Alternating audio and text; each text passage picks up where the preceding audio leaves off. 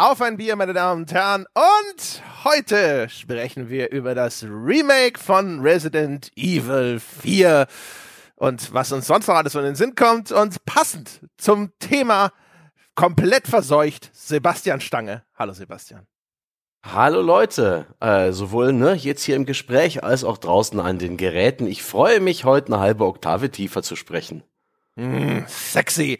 Und apropos sexy, ebenfalls mit im Bunde der Mann, der mit mir schon durch die Dörfer von Resident Evil 7 und 8 gelaufen ist, Jochen Gebauer. Hallo Jochen. Hallo, meine sehr verehrten Damen und Herren. Haben wir eigentlich überprüft, dass sich der Sebastian nicht mit dem T-Virus infiziert hat? Vielleicht? Oder mit dem E-Virus? Wink, wink. Das, das, das ist wegen der E3, die, die ist doch tot. Uh, oh Gott, oh boy. Oh boy. Vielleicht hast du dich infiziert mit dem F, mit dem F-Virus wie Falco. ihr, ihr, wisst doch, Corona 10% weniger IQ. Ja, ja, ja. Und du hattest es offensichtlich schon mehrmals. Ja. Nee, äh, wir nehmen das an einem, an einem schicksalsträchtigen Tag auf. Ja? Äh, ein, ein Präsident, ein ehemaliger der Vereinigten Staaten, ist in 34 Fällen angeklagt. Die E3 ist offiziell zu Tode getragen, mal wieder. Ähm, und wir pfeifen drauf und reden über Resi. Ich finde das voll gut. ja, dann, wir reden ja jetzt schon drüber. Also so ja. eine Fußnote machen wir ja schon daraus. So ist es. Ja. ja. Also ich meine, keine Ahnung. Wir haben tatsächlich irgendwie, ja mal, ich glaube eher spaßeshalber hat jemand gefragt, sollten wir das thematisieren? Sollten wir das äh, quasi äh, ein aktuelles Thema daraus machen aus der E3? Aber ich glaube, das ist so ein Fall nach langer Krankheit verstorben. Ich glaube, alle ja. haben damit gerechnet. Die Frage war nur, wann passiert ist. Vielleicht können wir irgendwann mal ein Feierabendbier zum generellen Messethema aufmachen und das ein bisschen größer ziehen, weil ne, wer, wer, irgendwie, es gibt genügend Anekdoten und so weiter, aber das ist jetzt etwas, wo ich auch nochmal ja so aber eher so Nachruf, gehen müsste. Ne? ich, so eine kleine, ja. Genau, so ein Nachruf, Leichenschmaus halt, ne? Und ja, genau. und da müsste ich äh, auch noch ein bisschen fitter sein, weil das ist ein Gespräch, das möchte ich nicht nüchtern begehen. Ja, das und ich trinke heute ne, auch kein Bier, sondern Salbeitee und Lutschpastillen habe ich hier. Nice. Die riechen nach alten Leuten. Emse, die guten Emse. Nee, ich habe mir die, die, die, äh, die Hausmarke vom, vom, vom Drogeriemarkt gekauft. Und die riechen wirklich wie alte Leute. Und das ist, ich habe erst nicht gewusst, was es ist, aber sie versprechen hier außen drauf als, als Wirkstoff isländisch Moos, was auch immer das sein soll. Ich glaube, das ist dieser Geruch. Aber sie helfen ein bisschen. Ich nehme an, es ist Moos aus Island. also, ja, einfach mal dem Namen glauben? Nee. Ne, klar, äh, das, da würde doch draufstehen isländisches Moos. Ja, aber hier steht isländisch Moos drauf. Das ist garantiert. Ich werde das nebenher jetzt gleich mal googeln. Wenn, währenddessen könnt ihr mal verraten, ob ihr, ob ihr Mann genug seid, ja, um 11.13 Uhr an einem Freitag bereits ein Bier aufzumachen. Ich möchte vor allem mal ganz kurz noch zwischenwerfen. Emser Lutschpastillen ist ja mal das widerlichste, was man nehmen könnte. Ein Glück hast du das nicht. Ich bin mir jetzt nicht sicher, ob isländisch Moos so viel anders ist. Klingt zumindest so sehr viel besser. Also es klingt wie eine von Doms Duftkerzen, die nachher so riecht, als hätte Scout in den Wald gepinkelt. Ja, aber das, auch das, also, ich, diese, ich weiß gar nicht, diese Emser Lutschpastillen, die schmecken auch noch komisch salzig. Die sind mir sehr hochgradig verdächtig. Das ist bestimmt auch wieder so eine, so eine Scheinformel. Es das ist wie diese Schüssel, Schösselsalze, wie heißt das Zeug? Schüsslersalze. Schüsslersalze, ja, genau. Ganz also, genau. Das ist wie so ein Löffel Zucker mit Geschmack. Wir wissen doch aus Kindheitstagen, ja, wenn's eklig schmeckt, dann hilft's. Mhm. Mhm. Stimmt, das ist viel mit Arbeit, die keinen Spaß machen darf. Mhm. Du hast völlig recht. Genau. Und ich möchte übrigens zum, zum Thema der E3, weil äh, für alle, die es nicht mitbekommen haben, das wurde jetzt eben heute an dem Tag, an dem wir aufnehmen, beziehungsweise heute Nacht angekündigt, dass es dieses Jahr keine E3 geben wird. Ja, und der Sebastian hat mir schon auf Twitter widersprochen, weil ich da die steile These aufgestellt habe, dass die, die Gamescom auch nicht mehr lange künstlich am Leben erhalten wird. Aber warum also, künstlich? Die Gamescom hat ja gute Besucherzahlen. Ja, aber wenn, wenn, wenn sich das dort fortsetzt, also dass die Hersteller halt immer weniger jetzt dann auch auf eine Gamescom-Messe gehen, dann wird sich diese ganze Messe äh, überdenken müssen. Das wird jetzt halt abzuwarten sein, ob die Gamescom so, wie sie die ganzen Jahre existiert hat, immer noch weiter existiert. Ich kann mir vorstellen, dass auch auf der Gamescom immer weniger große Publisher vertreten sein werden. Das hat sich auch schon in den letzten Jahren ein bisschen angedeutet. Ich glaube, der Trend wird sich noch verstärken und dann wird die Gamescom eine andere Messe werden als die, die wir kennen. Aber das können wir dann im Feierabendbier Ja, transformieren glaube ich auch. Aber ich glaube nicht, dass die verschwindet. Also ich kann mir vorstellen, dass das noch stärker in so Richtung Streamer, Con und so und Cosplay und sonst was geht, ne?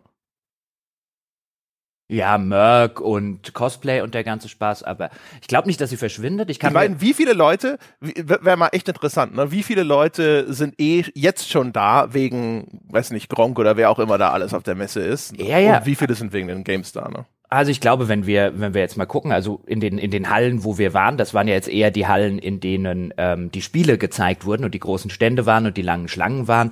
Wenn du den Teil wegnimmst, beziehungsweise wenn, wenn der Teil deutlich kleiner werden würde, dann hast du es halt mit einer anderen Messe zu tun. Und dann stellt sich auch die Location-Frage, also Köln oder irgendwo anders und ob man das Ganze dann unter einem neuen Namen aufzieht.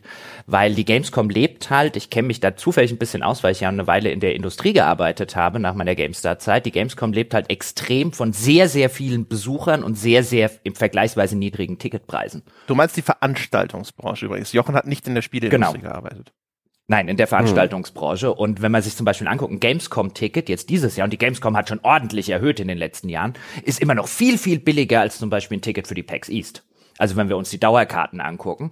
Und dann wirst du die Messe ein bisschen transformieren müssen, dann wird die teurer werden. Ähm, wenn man sich Vergleichsmessen anguckt, also allein was die Ticketpreise angeht, das wird dann wieder natürlich zu weniger Zuschauern führen, zusammen mit einem, wenn die größeren Hersteller nicht mehr da sind. Und dann wird sich die Frage stellen, ob da so eine Riesenmesse wie die Kölnmesse ähm, äh, überhaupt noch der richtige Ort ist, an dem sowas stattfindet. Also ich glaube, die, die Gamescom so wie, wie wir sie jetzt kennen oder die letzten Jahre kennengelernt haben, könnte mir gut vorstellen, dass wir die in zwei, drei Jahren so nicht mehr haben. Aber ich glaube auch, dass es eine Nachfolgeveranstaltung gibt, falls sie nicht mehr in Köln stattfinden sollte. Ähm, kann mir aber gut vorstellen, dass die Zeit der großen, hier seht ihr die neuen Spiele und könnt die anspielen, wie jetzt auf der Gamescom, dass diese Zeit zumindest was die großen Hersteller angeht, vorbei ist. Für kleinere Hersteller wird das immer noch ähm, ein guter Weg sein können oder so für mittlere Publisher, um halt einfach Aufmerksamkeit zu generieren in der Masse und nicht irgendwo zwischen den Nintendo Directs und Ubisoft Pressekonferenzen, die jetzt online stattfinden und so aufgerieben zu werden. Aber ich glaube, die Köln-Messe, so wie wir sie kennen, also die Gamescom, ich glaube nicht, dass die eine Zukunft hat, sondern die wird sich neu erfinden müssen. Also ich möchte schon mal anmelden, dass ich da auch widerspreche. Ich kann mir zwar vorstellen, dass es passiert, aber es wäre dumm. Ich glaube, die großen Hersteller wären extrem dumm, wenn sie nicht mindestens eine Gamescom hätten im Jahr auf der Welt. Also ich glaube nicht, dass es dieses Jahr passiert oder nächstes Jahr. Ich glaube, es passiert so in den nächsten drei bis fünf Jahren. Wie gesagt, ich kann mir vorstellen, also es ist nicht, wäre nicht das erste Mal, dass aus stumpf finanziellen Interesse, weil ne, die Kosten so einer Vorortmesse sind natürlich deutlich höher, als wenn du da deine Nintendo Directs oder sowas machst. Aber ich glaube, die mit dem Tote E3 ist ja die Gamescom, die letzte große Prestige-Messe. Packs äh, und sowas sind zwar schon bekannt, aber haben einfach nicht so einen festen Eintrag im Kalender. Dafür gibt's auch zu viele Packs. Und wenn, wenn, wenn es sowas wie die Gamescom nicht mehr gibt, dann hätten die großen Hersteller meiner Meinung nach sich selber ins Knie geschossen ist auch ähm, geopolitisch, ne, also geo, geografisch gut gelegen. Also für die europäische Spielebranche ist das alles per Bahn, per äh, Flugzeug schnell erreichbar, ähm, einfacher zu machen. Diese ganzen B- und C-Stufen, äh, Entwicklerstudios und Hersteller haben da eine tolle Plattform. Und ich finde es sehr interessant, ne, im Detail jetzt, wenn Jochen sagt, ne, er gibt dem noch drei bis fünf Jahre, wie er so direkt gleich ein bisschen kassiert, was er heute noch auf Twitter schrieb. Zitat, die E3 wurde abgesagt, mal schauen, wie lange die Gamescom noch günstig beatmet wird steile oder nicht so steile These, weniger als drei Jahre. Hä? Ja, natürlich muss man ja auch eine steile These raushauen. Hast du, hast du direkt, hast du direkt innerhalb von wenigen Stunden, ja? Die künstliche Beatmung ist schon ein Framing. ja, natürlich. Ja, wobei, also die, die Gamescom jetzt in den letzten Jahren ist überhaupt nicht mehr das, was sie mal vor fünf oder so so Jahren gewesen ist. Und äh, äh gut, das ist halt wegen Corona, ne? Aber ansonsten. Ja, auch die E3 hat sich ja verändert in ihrem Abwärtsflug. Die wurde ja auch von einer reinen Fachmesse zu so einer halben Publikumsmesse in den letzten Jahren, die E3. Ja, aber es ist nicht so, als hätte die Opening Night Live zum Beispiel letztes Jahr lauter neue Sachen von Ubisoft, EA, Sony, Microsoft, Nintendo und so weiter gehabt. Also wir sollten auch mal die Kirche im Dorf lassen.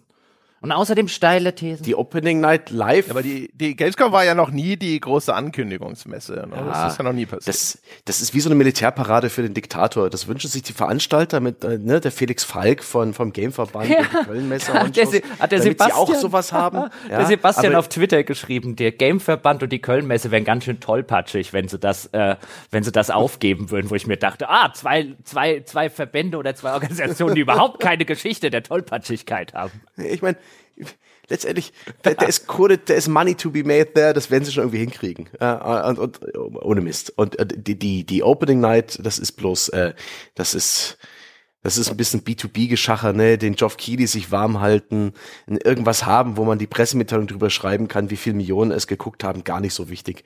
Als man denke an die an die Comic Con, ja, die hatte früher auch mal was mit Comics zu tun, aber ähm, inzwischen bedient sie nur noch Fandom und Fandom ist eine eine äh, eine Macht, die ist stark genug, um einfach da. Das ist, in diesem Euter ist noch jede Menge Milch drin Das, das glaube ich. und der Felix Falk und die Kölnmesse, die werden ja wohl hoffentlich die richtige Melkmaschine ansetzen. Das, das, das glaube ich in dem ganzen Fandom, in dem ganzen Cosplay, in dem ganzen Streamer- und Influencer-Kram. Da steckt natürlich eine Messe drin. Das ist nur nicht mehr die Gamescom, wie wir sie kennen. Das ist alles, was ich sage. Nichts bleibt gleich, alter Mann, ja. Ja. Ich, ey, ich, ich, ich bin hier der. Wie, Das Oktoberfest 2000, weiß ich nicht. ich, wieso ich der alte Mann? Ich, ich rede hier drüber, wie sich in der digitalen Transformation alles verändern wird. Ja, ich bin wandelbar. Du sitzt daheim und sagst, nee, Gamescom wird's immer geben. Immer geben, ne? Hat schon immer gegeben. Sind wir früher noch bergauf. Tausendjährige Gamescom. Ja, als noch in Leipzig war, damals im Bollerwagen, wo wir in Leipzig bergauf im Winter den Berg hochgegangen sind, rückwärts. Da gab's auch schon die Gamescom.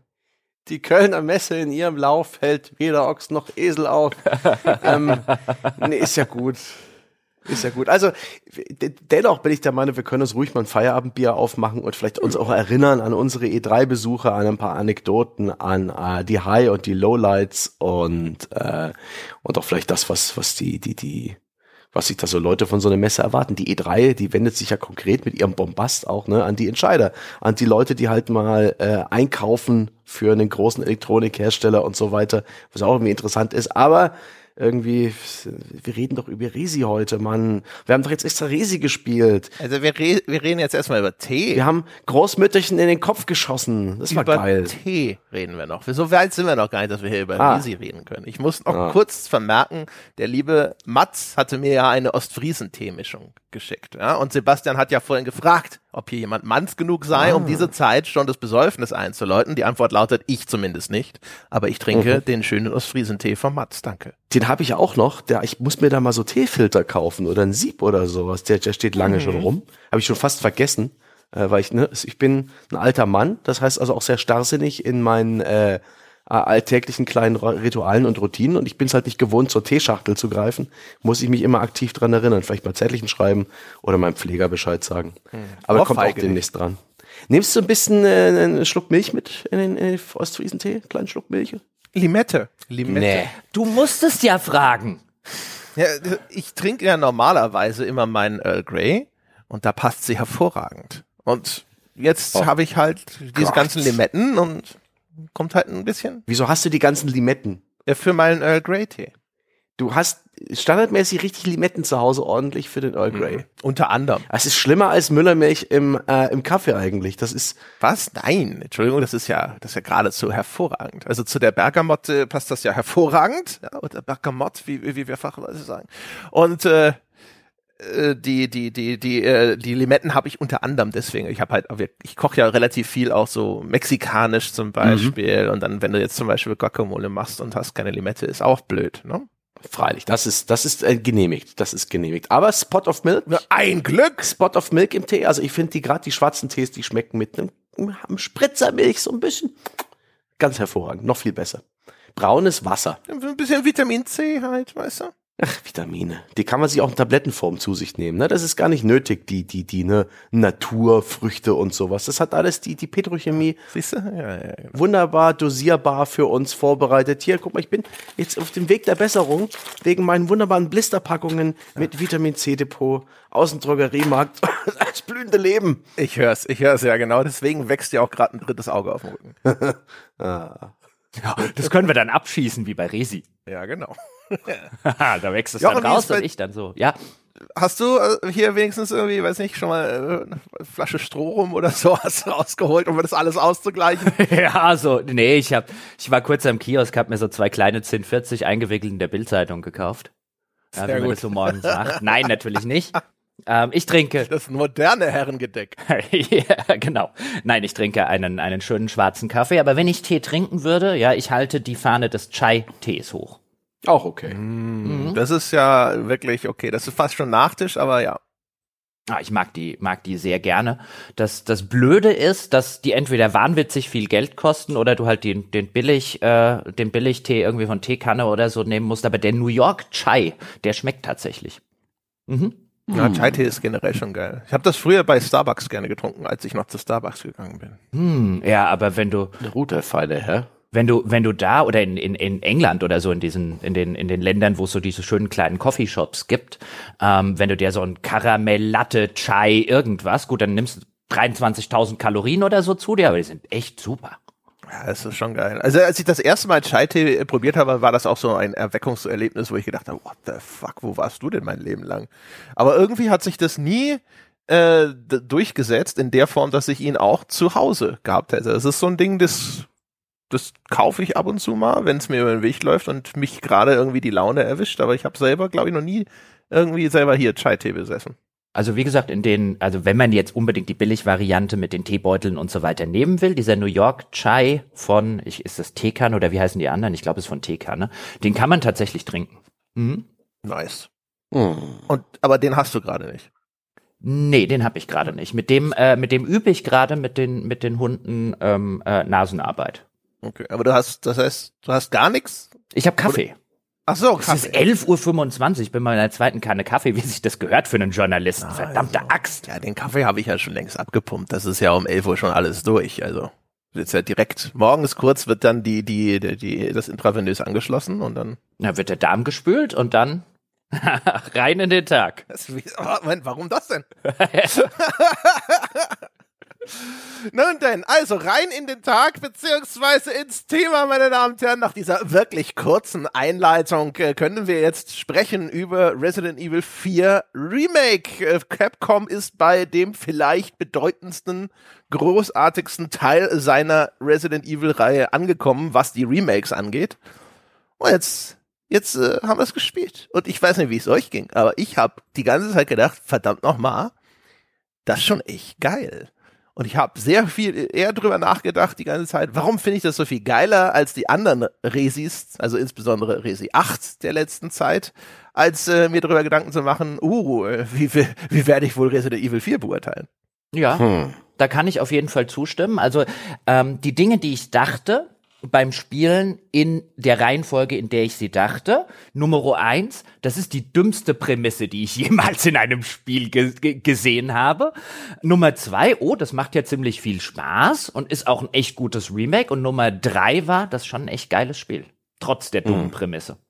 Also ich, ich saß auch davor und habe gedacht, ähm, das ist für, für die Sorte Spiel die es sein will, also wohl so ein bisschen Third-Person-Shooter mit so Explorationsansätzen, kleinere Gebiete, in denen du immer so ein bisschen erkunden gehen kannst, ein paar Rätsel lösen, ähm, Survival-Horror insofern, dass du halt auch gern mal Munitionsmangel hast, also all die kleinen Versatzstücke, die Resident Evil zu eben dieser Resident Evil-Formel zusammenbringt, ist das schon eins der geilsten Spiele, die du in den letzten Jahren gespielt hast. Muss man schon, muss man schon neidlos und ja. äh, äh, ja. ohne falsche Übertreibung einfach so sagen. Das ist ein richtig ja. gutes Spiel. Also das, mhm. wird, das wird eine belobigende Folge von meiner Seite ja. aus. Jetzt ist Sebastian noch offen. Sebastian, jetzt kann, kannst du reingrätschen. Immer noch offen, was soll, was soll ich sagen? Ich bin, ich hatte auch richtig Spaß beim Spielen. Ähm, ähnlich wie Jochen habe ich mir überlegt, wieso macht das eigentlich Spaß? Und ich bin der Meinung, weil es eben ein Videospiel ist und sich auch nicht irgendwie verstellt, das will nicht irgendwie Realism, ja, Tactical Combat oder irgend so ein Blödsinn mit Tier One Operators, Military Action machen, sondern es ist völlig übertriebener Humbug.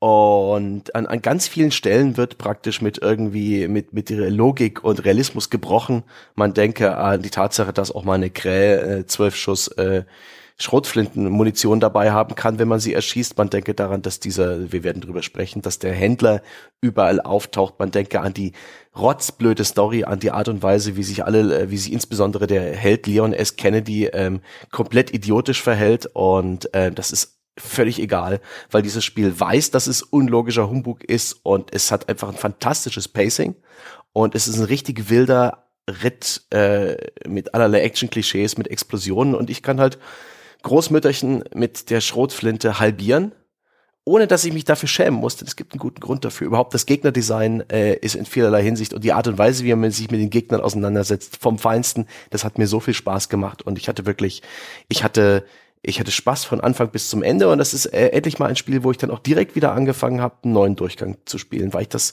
äh, schon von vielen Seiten gehört habe, dass man Resident Evil dafür gemacht ist, mehrmals durchgespielt zu werden und ich, ich sehe langsam das Licht, das ist ziemlich cool, aber darüber reden wir dann später, denke ich, auch nochmal. Ja, gut losgaloppiert, jetzt wieder zurückgespult, yep. meine Damen und Herren. Resident Evil 4 äh, hat die äh, vermutlich beste Prämisse der Welt, mhm. nämlich die Präsidententochter ist irgendwie verschollen in Spanien. Ich weiß gar nicht, ob man weiß, der Präsident, Europa. dass sie ja, es ist schon Spanien, ne? Soll schon Spanien sein. Also, ich dachte, sie reden Portugiesisch. Aber er hat Jochen nicht korrekt identifiziert, dass es die ehemalige spanische Landeswährung ist.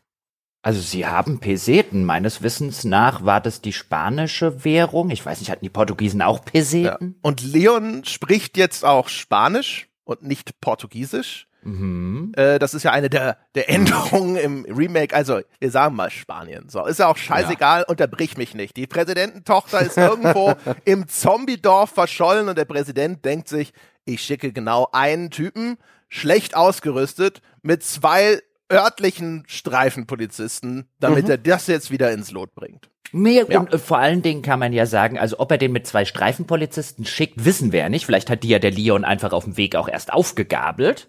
Ja, aber der Präsident muss gesagt haben, ich schicke, also meine Tochter wurde entführt, ja, und dann kam wahrscheinlich so der Chief of Staff rein oder so, Mr. President, Sir, was sollen wir tun? Ja, sollen wir die Navy Seals hinschicken? Und er so, nein, wir schicken einen Mann mit einer Pistole und 20 Schuss Munition. Ja, aber das ist halt, äh, ne, das ist so ein gespannter Muskel, der Leon S. Kennedy, der reicht aus. Das ist eine taktische Waffe. ja? ja. Und er hat den, den und dann hat der Präsident gesagt, wir geben ihm einen Aktenkoffer mit. Ja, kein Rucksack ja. oder so, der nimmt einen Nein. Aktenkoffer mit. Und in den mhm. Aktenkoffer, ja, da tun wir ein Erste-Hilfe-Spray rein und äh, ein bisschen was von diesem komischen grünen Heilkraut. Ja, und äh, los geht's. Also ist hervorragend und man merkt schon an der Beschreibung, also erstens, es ist im Grunde genommen der Plot von Die Klapperschlange, Escape from New York. Äh, mhm. Äh, ne? Die Japaner lieben offensichtlich Snake in, mhm. in all seinen Schattierungen. Ja. Ähm, äh, und zum anderen, es ist halt wirklich ein eigentlich ein B-Movie-Action-Plot, der hier in Gang gesetzt wird und kein richtiger Horror-Plot. Und das ist auch das Spiel, das einen dann eigentlich erwartet. Es hat diese relativ äh, starken Horror-Akzente ne, mit den Zombies und den Mutationen und es hat auch so ein paar gruseligere Abschnitte. Aber es ist eigentlich B-Movie-Action-Trash. Und das ja.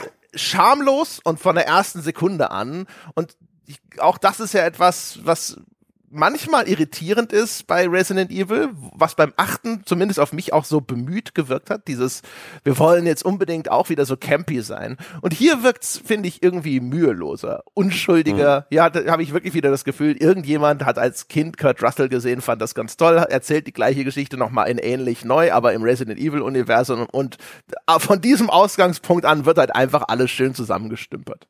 Wir sollten vielleicht hinzusagen, dass die Klapperschlange, die du erwähnt hast, ein mehr oder weniger berühmter Film von John Carpenter ist, den er äh, später dann auch einfach quasi nochmal verfilmt hat und es einen Nachfolger genannt hat oder bisschen so zumindest. Ja, nochmal ähm, in schlecht. No, äh, ich fand jetzt auch die, die Neuverfilmung ist halt schöner Campy-Scheiß, aber man sollte das vielleicht dazu sagen für alle Menschen, die vielleicht nach 1990 oder so geboren sind. Ich glaube, der ist heute lang, lange nicht mehr so bekannt, wie du gerade vorausgesetzt hast. Das kann gut sein. Auf jeden Fall da äh, ist jetzt New York ist ein einziges Gefängnis, ja. Also, das hat man damals hat man so die Zukunft von New York extrapoliert und alle haben gesagt, ja, macht Sinn.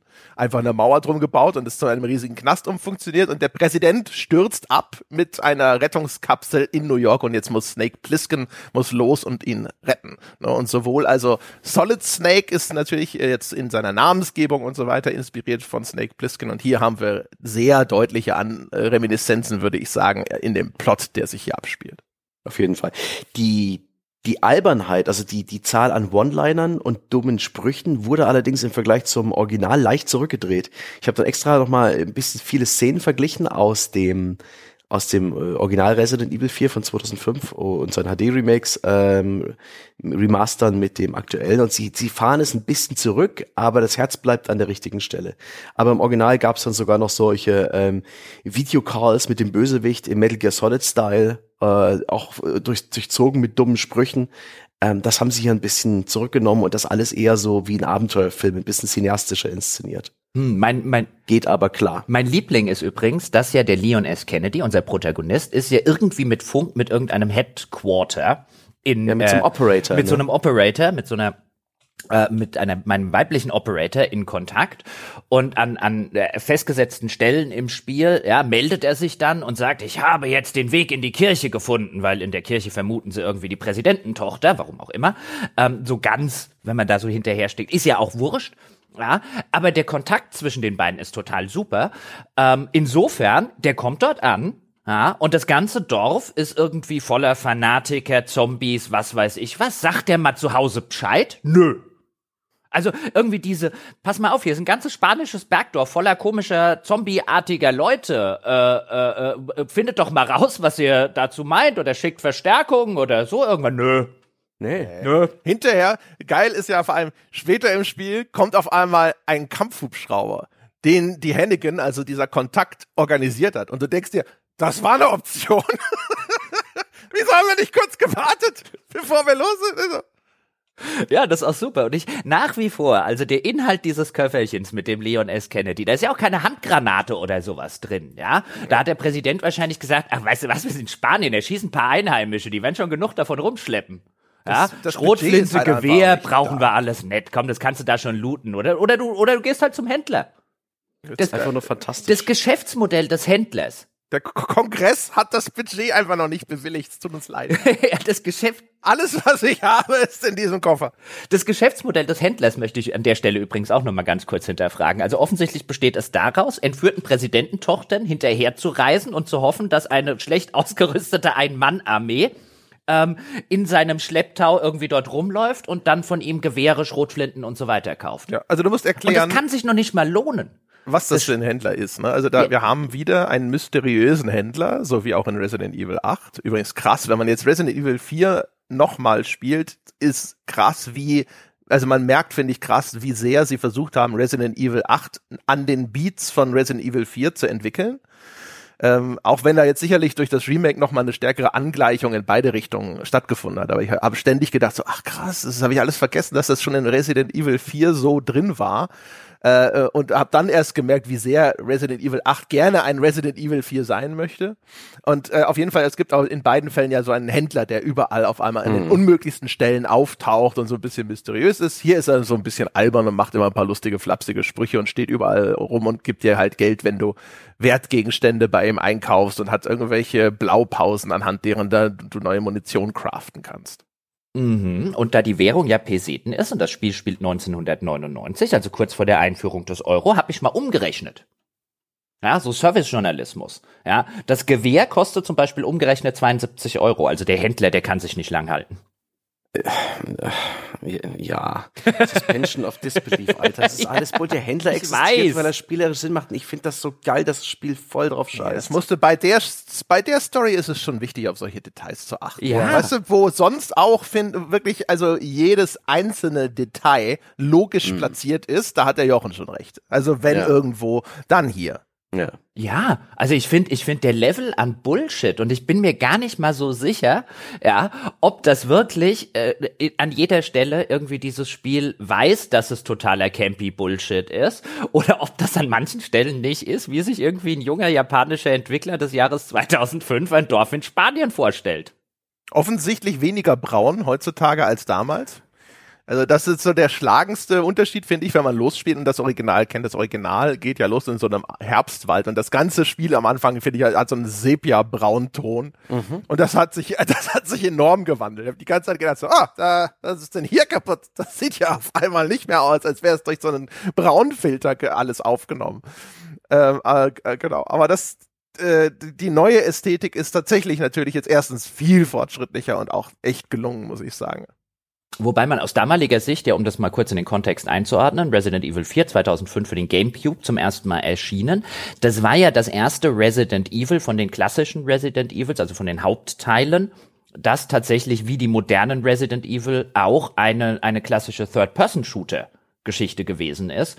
Mhm. Ähm, in den, in den Vorgängern ist man ja ähm, dadurch diese vorgefertigten Hintergründe äh, äh, gelaufen mit unterschiedlichen Kameraperspektiven. Und hier haben wir jetzt in der Reihe, also in der Hauptreihe, zum ersten Mal einen klassischen Third-Person-Shooter. Nicht mehr vorge äh, vorgefertigte Hintergründe, sondern alles wird in Echtzeit berechnet. Das war damals ein echter Quantensprung in dem kompletten Genre. Also das wollte ich an der Stelle nur noch mal rausarbeiten. Das war einer der Gründe, warum ich mir damals Resident Evil 4, als es glaube ich endlich eine PC-Version davon gegeben hat, weil ich hatte einen Gamecube, ähm, direkt zu Release gekauft habe, weil ich wollte das un, un, un, un, unbedingt spielen. Das hat A, geil ausgesehen zur damaligen Zeit und B, fand ich halt als jemand, der die vorigen Resident Evil, also ich hatte eins und zwei gespielt, drei habe ich damals geskippt, ähm, ich konnte mir gar nicht so recht vorstellen, wie sich ein Resident Evil spielen soll. Ich meine, heute guckst du drauf und sagst, ja klar, Third-Person-Shooter ähm, vom, vom, vom Kern-Gameplay, aber das war damals ein echter Quantensprung. Ja, mhm. aber ist die PC-Version, kam die nicht erheblich viel später und Doch. war die Grafik dann nicht zu dem Zeitpunkt auf dem PC schon eher so, hä? Und war die nicht auch scheiße? Zum Launch gab's da äh, regelrechte, also krasse Skandal ringsrum. Ich weiß noch, Felix Schütz hat's bei uns in der, in der Gamestar-Redaktion gespielt. Wir standen drumrum und haben gelacht, weil die Beleuchtung hat gefehlt. Alle Texturen waren gleich hell ähm, in der PC-Version. Auch so, äh, es gab keine kein Nebel oder sowas, du konntest den kompletten Level sehen, ähm, auch Gewitter und so, Lichteffekte haben komplett nicht funktioniert. Das wurde dann gepatcht, aber zum, zum Launch direkt gab es da ein großes Bohai. Heutzutage hätte es einen Shitstorm gegeben und Review-Bombing, aber ähm, die Netzkultur war damals noch nicht so ausgeprägt. Aber sie haben es irgendwann, irgendwann gepatcht. Äh, ich muss mich korrigieren. Ich habe dann wahrscheinlich die PlayStation 2, den PlayStation 2 Port ja, gespielt. Ja, gut, die möglich. kam schneller. Mhm. Ja. ja. Ja. ich habe es auf dem Gamecube gespielt. Ich bin ja so ein äh, alter Nintendo-Hoshi gewesen und ich war aber auch, ich war wahnsinnig überrascht, wie gut es war. Also es war damals so, man hat, man hatte die Schnauze voll von der klassischen Resident Evil Formel. So ging es mir zumindest. Also, weil das hatte Capcom ja schon ziemlich gut gemolken na, mit Resident Evil 1, dann kam Resident Evil 2, dann kam Nemesis noch oben drauf, und dann gab's noch das Code Veronica und dann hatte man echt, also ich, ich hatte dann echt genug. Und ähm, dann eben jetzt Resident Evil 4, da war ich schon eigentlich happy, dass sie wenigstens was Neues versuchen, aber ich habe nicht damit gerechnet, dass sie das so gut hinkriegen. Und als ich es dann gespielt habe, muss ich sagen, also ich hatte, habe die Spielerfahrung von Resident Evil 4 als wirklich, also eines der dieser fundamental richtig geilen Spiele in Erinnerung, das auch seinerzeit mhm. deutlich voraus war. Es hat ja auch relativ viele Standards gesetzt, so was so die Inszenierung von diesem Third-Person-Shooter-Zeug angeht. Also du siehst ja die, die Inspiration von dem, was Resident Evil da macht, dann nicht nur innerhalb der Reihe, wo es dann jetzt also wirklich der, der Maßstab aller Dinge zu werden scheint, sondern auch in Sachen wie Gears of War oder sogar in sowas wie Last of Us und solchen Geschichten, mhm. wo so Designprinzipien und Ideen äh, weitergesponnen werden, die ein Resident Evil 4 in die Welt gesetzt hat. Mhm. Und, und was man da noch dazu sagen muss, ist, es hatte für die damalige Zeit, hatte es einen unfassbar guten Intro-Level. Oh ja, also wir haben kommst, ein genau. Detail dazu gemacht. Wir haben ein Detail dazu gemacht, der Sebastian und ich. Wen es interessiert, wer es noch nicht gehört hat, ist bei uns im ähm, Unterstützerarchiv. Ähm, ich will nur sagen, also diese, diesen Moment, du kommst dann ja, das Intro haben sie ein bisschen geändert, aber wir können jetzt ähm, äh, sozusagen für meinen Punkt einfach mal davon ausgehen, man kommt da halt mit diesen beiden Polizisten in diesem spanischen Bergdorf an und dann ist es am Anfang so ein bisschen, bisschen verlassen und dann verschwinden aber relativ schnell natürlich die beiden Polizisten, die eigentlich nur dafür da sind, um äh, entführt und bestialisch umgebracht zu werden. Und dann kommt man das erste Mal in dieses Dorf rein. Ähm, und dann bricht an einer Stelle eine richtige Horde an Gegnern auf einen los. Unter anderem dann natürlich auch mit diesem ikonischen Gegner, dem, dem dicken Typen, der einen Sack über dem Kopf hat mit Augenschlitzen, einer riesigen Kettensäge, der auf einen zukommt. Und dieser Anfangslevel auch mit diesem Typ, mit der Kettensäge, die Tatsache, dass du ihn schon umbringen kannst, wenn du deine wenigen Ressourcen richtig, richtig gut nutzt du aber auch einfach nur so lange überleben kannst, bis die Dorfglocke anfängt zu bimmeln und dann alle diese zombieartigen äh, Dorfbewohner irgendwie wie in Trance in Richtung dieser Kirche rennen. Also es ist entweder ein Überleben oder du schaffst es tatsächlich, die ganzen Gegner und insbesondere diesen ikonischen Gegner umzubringen. Und das war im Kontext der damaligen Zeit. Wenn du das heute spielst, will ich sagen, dass es ein Allerweltslevel ist. Der ist immer noch cool gemacht. Ähm, aber heute hast du natürlich schon viel, viel mehr gesehen. Und ich weiß noch damals, wie mich dieser erste Level komplett weggeblasen hat. Also sowohl ja. was, die, was die Technik des Ganzen anging, als auch diese Tatsache, wie ich da panisch durchgerannt bin, ähm, meine, meine, meine Munition, meine spärliche Munition in diesen, in diesen Kettensägen-Gegner entleert habe und der kommt immer noch auf mich zu und überall anders kommen, kommen die Gegner und ich so, was muss ich hier machen, was muss ich hier machen? Dann fängt auf einmal dieses Gebimmel an und ich so, oh, cool, ich bin gerettet. Super geile Inszenierung. Ja, hm. Weil es auch mit diesen Genre-Konventionen ein bisschen gebrochen hat. Du hast eine Vorstellung gehabt damals, was Resident Evil ist, ne? Zombie-Shooter äh, mit ein paar anderen Spezialgegnern, aber so dass das Fußvolk der Standardgegner ist der langsam schlurfende Zombie, die komplett dumme Kreaturen. Jetzt hast du plötzlich irgendwie völlig irre Dorfbewohner, irgendwie völlig psychotisch. Äh, sind das jetzt Zombies oder nicht? Ja, eigentlich nicht, weil, weil die gehen ja mit Waffen auf dich los, die werfen Dynamitstangen, Molotow-Cocktails, haben Heugabel in der Hand. Äh, wie, wie ich schon öfters erwähnt habe, Großmütterchen rennen auf dich zu und wollen dich umbringen. Das ist angenehm verstörend. Es ist völlig unerklärt für einen Großteil des Spiels, was da überhaupt los ist. Und das ist fantastisch. Inzwischen weiß man's. Ne? Resident Evil 4 ist Kulturgut für Gamer, aber für die damalige Zeit war das eine fantastische Situation, in die der Spieler da auch so angenehm untererklärt geworfen wurde und es ist so, es ist ein fantastischer erster Level. Und es ist auch immer noch ich finde den auch heute noch übrigens. Also ja. ich muss gestehen, ich finde das Dorf ist immer noch der stärkste Level des Spiels. Schon gut. Das Schloss und auch die Insel danach sind nicht mehr so gut wie das Dorf, finde ich. Ich hatte immer, also das heißt nicht, dass die deswegen schlecht sind oder sonst irgendwas, aber also wenn ich etwas kritisieren würde, ist es tatsächlich so ein bisschen die, die Anordnung in dem Spiel, wo ich das Gefühl hatte, kein, keiner der Level danach kommt an das Dorf ran. Einfach nur, weil ich das, das, das ist einfach erfrischender. Ich finde, das Schloss mhm. ersetzt das Herrenhaus. Da versuchen sie eher so den klassischen Resident Evil Fan zu bedienen, hatte ich so das Gefühl. Und diese mhm. Industrieanlage am Schluss fand ich eher langweilig. Ähm, und äh, ich finde, wie das Dorf verzweigt ist, man hat sogar äh, ich habe sogar sehr viel an Dark Souls denken müssen, wie du diese Abkürzungen sozusagen mhm. im Dorf freischaltest, wie du über verschlungene Wege auf einmal eine Tür öffnest und dann denkst, ach, jetzt komme ich hier wieder raus im, im Dorf. Das ist ja cool, geil designt. Äh, das hatte ich auch danach nur noch selten oder seltener. Und äh, also das ist auch einfach noch immer unverbraucht. Ja, Resident Evil Village hat es jetzt vor kurzem quasi nochmal genauso gemacht, nur mit Schnee aber äh, immer noch dieses dieses leicht verlassene Dorf mit diesem zentralen Dorfplatz und so. Also ist alles alles super cool gemacht, finde ich. At atmosphärisch halt geil und auch diese Szene, wenn du zum ersten Mal ins Dorf reinkommst und da gibt's jetzt hier im Remake gibt's so einen Spot, wo du anklicken kannst und dann guckst du mit dem Fernglas in dieses äh, Dorf und da ist an einem auf einer Art ja einem Scheiterhaufen ist einer der entführten Polizisten, der gerade angezündet wird. Das ist halt einfach ein brutaler, aber richtig, richtig geiler Moment, der hier auch so ein bisschen Scene-Setting macht. Also ist dann auch der Moment, der natürlich sofort erklärt, warum du jetzt im, im, im Nachgang anfängst, die ganzen Dorfbewohner zu erschießen, angesichts dessen, was sie gemacht haben. Aber die ganze quasi beiläufige Brutalität, mit der das stattfindet, dieses Dorf ist schon auf, auf atmosphärischer Ebene, finde ich das viel stärker als das Dorf in Resident Evil 8. Mhm. Ich habe es ja lang nicht mehr gespielt, das Resig 4. Bei mir war der Erstkontakt eher so mit der Wii damals, mit der Wii-Portierung, mit dieser Pointer-Steuerung. Da habe ich mich ein bisschen mehr damit beschäftigt. Ich habe es sehr oft in meinem Leben irgendwie angefangen, auch fürs On-Detail. Ich habe es nie durchgespielt und ich habe am wie ein Ochs vom Berg gestanden. Jetzt, äh, ich habe es auf mittleren Schwierigkeitsgrad gespielt. Die äh, das Remake auf der PS5 kann auch diesen Schwierigkeitsgrad für den ersten Durchgang nur empfehlen.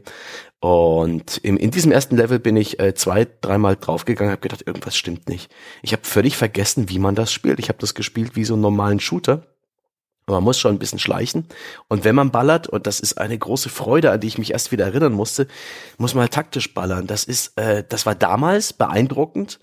Und es ist erstaunlich, das ist heute immer noch ähm, echt mhm. gut wie dieses Shooting-System, wie die Reaktivität der Gegner funktionieren. Das sind jetzt Dorfbewohner, ne, normale Menschen erstmal. Diese monströseren Varianten kommen später im Spiel. Die haben irgendwie einen Hackeball in der Hand, eine Mistgabel, die werfen vielleicht auch Messerchen und ähm, die, reagieren darauf, wo du hinschießt. Das war damals echt krass. Da hast du ihnen in die Knie geschossen. Sie sind vor dir zusammengebrochen und du konntest irgendwie einen Nahkampf-Move ansetzen. Und genau dasselbe gilt heute noch. Daran musste ich mich erst wieder zurückerinnern. Du hast jetzt äh, ein Messer, ähm, das ein bisschen eine größere Rolle bekommt für so Instant Kills und so weiter, was man auch aufrüsten kann und zwischendurch beim Händler reparieren sollte. Das ist so ein bisschen die Innovation. Ich habe auch das Gefühl, das Spiel ist ein bisschen mehr auf Action getrimmt. Es geht schneller los mit größeren Gegnermassen, die sich schneller bewegen, aber es, es bleibt unglaublich befriedigend und faszinierend, wie viel Freiheit und, und so ein bisschen Ausdrucksmöglichkeiten du mit all deinen Waffen und dem Kampfsystem hast, wie du diese die Gegner vom Leib hältst. Ob jetzt mit Granaten, ob du sie blendest, ob du sie erst nur so ein bisschen weitwund schießt und dann mit Nahkampfangriffen fertig machst. Super befriedigend, extrem abwechslungsreich. Und da kann sich einfach mal jeder klassische Third- und First-Person-Shooter zum Schämen in die Ecke stellen, der, der, der nicht diese Vielfalt anbietet. Und das macht heutzutage kaum einer. Ne? Man denke an sowas wie ein Tom Clancy's The Division. Ähm, wo du halt äh, Rollenspielsysteme hast und am Ende ist jeder Gegner ein Bullet Sponge, weil ihnen nichts anderes einfällt. Und du hast hier ein Spiel praktisch mit Wurzeln bis in 2005, wo du unglaublich äh, kreative Möglichkeiten hast, mit Gegnern fertig zu werden. Ne? Diese die kleine optionale Fleißarbeit, den Typen, der die Dynamitstange wirft, ja, in dem Moment, wo er ausholt, in die Hand zu schießen, so dass er und und seine Kumpels, die um ihn rumstehen, explodieren. Dasselbe mit dem Molotow-Mann. So gut. Ja, es ist so geil. So gut und so selten kopiert. Also das, das ist wirklich, also der, der, das, der, der Kern von diesem Kampfsystem ist so fucking awesome. Also ja. wirklich, wirklich geil. Also im Kern würde ich auch, also ich würde vor allem sagen, es gibt wirklich keine Bullet Sponges außer Bosse. Mhm. Äh, das ist enorm befriedigend. Die eigenen ja. Waffen fühlen sich dadurch auf einmal viel mächtiger an. Ich finde, ich würde auch sagen, das ist einer der entscheidenden Unterschiede zu Resident Evil 8, wo du Bullet Sponge Gegner hast. Und du mhm. schießt also in so einen Werwolf rein und es spritzt Blut und so und dann schießt du und schießt und schießt und schießt und irgendwann kippt er um. Und hier, du hast erstens pixelgenaue Einschusslöcher, also geilen Gore, wirklich so richtig, du ballerst in die rein und dann platzt das und du hast so diese Einschusswunde. Ich, ich hoffe doch, du, äh, es gab in deinem Wohnzimmer ähm, Ausrufe des, des Genusses, als du mit der Schrotflinte angefangen hast. Es war in eine einzige Party hier. Hier flog, das ja. ist Leute zu halbieren. Das Konfetti hörte nicht mehr auf, von der Decke zu rieseln, ohne Scheiß. Das Gore in dem Spiel ist mega fucking geil, aber das Geilste ist halt echt diese, diese Reaktionen, diese dynamischen Animationen, mhm. der, der, die ja auch berücksichtigen, wenn der Gegner auf dich zurennt und du schießt ihm ins ja. Knie, ne, dann fällt er auf die Schnauze und dann kannst du irgendwie vor, wenn er vor dir im Dreck liegt, kannst du dann auf ihn einstechen und sonst irgendwas.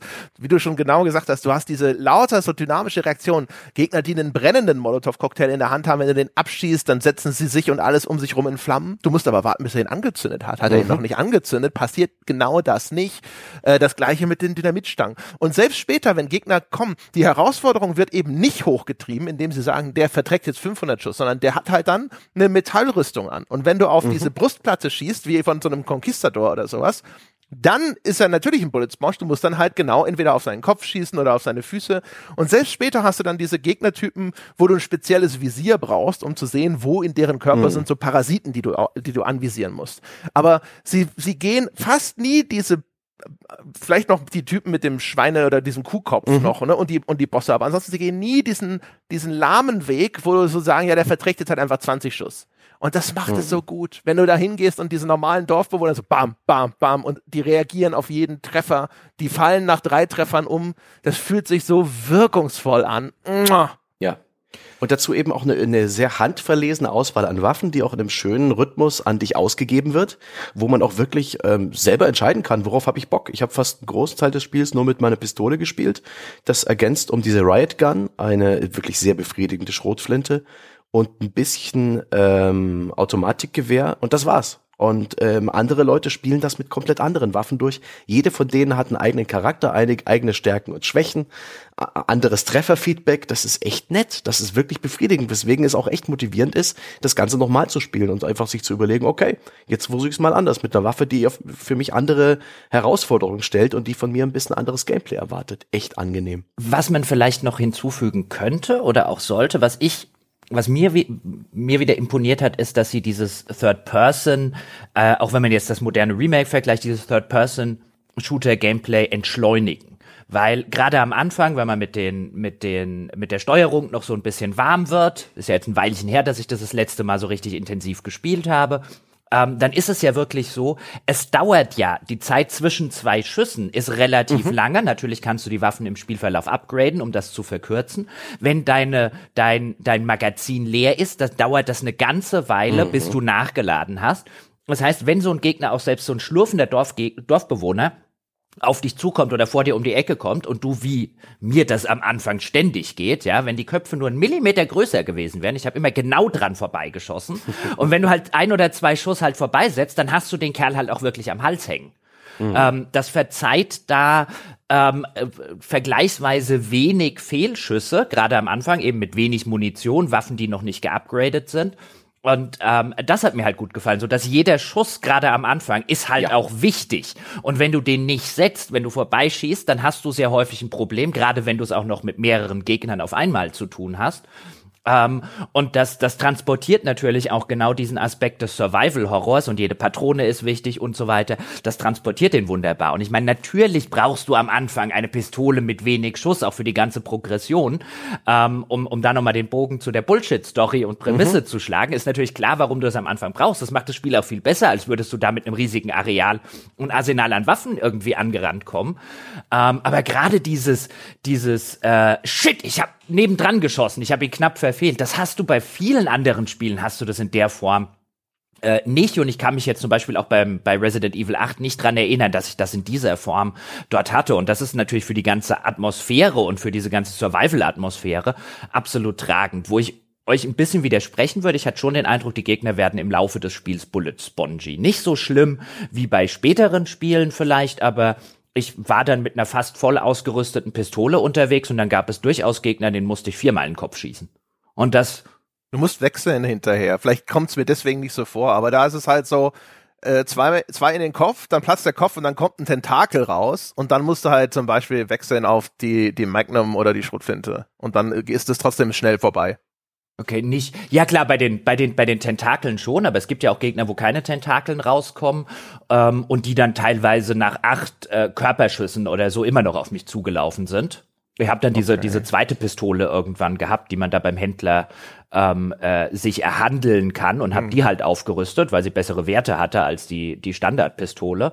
Und da hatte ich schon irgendwann ein bisschen den Eindruck, äh, es geht so langsam ins Spongige rein, aber ich stimme euch insofern zu, es ist lange nicht so schlimm wie bei vielen anderen Spielen.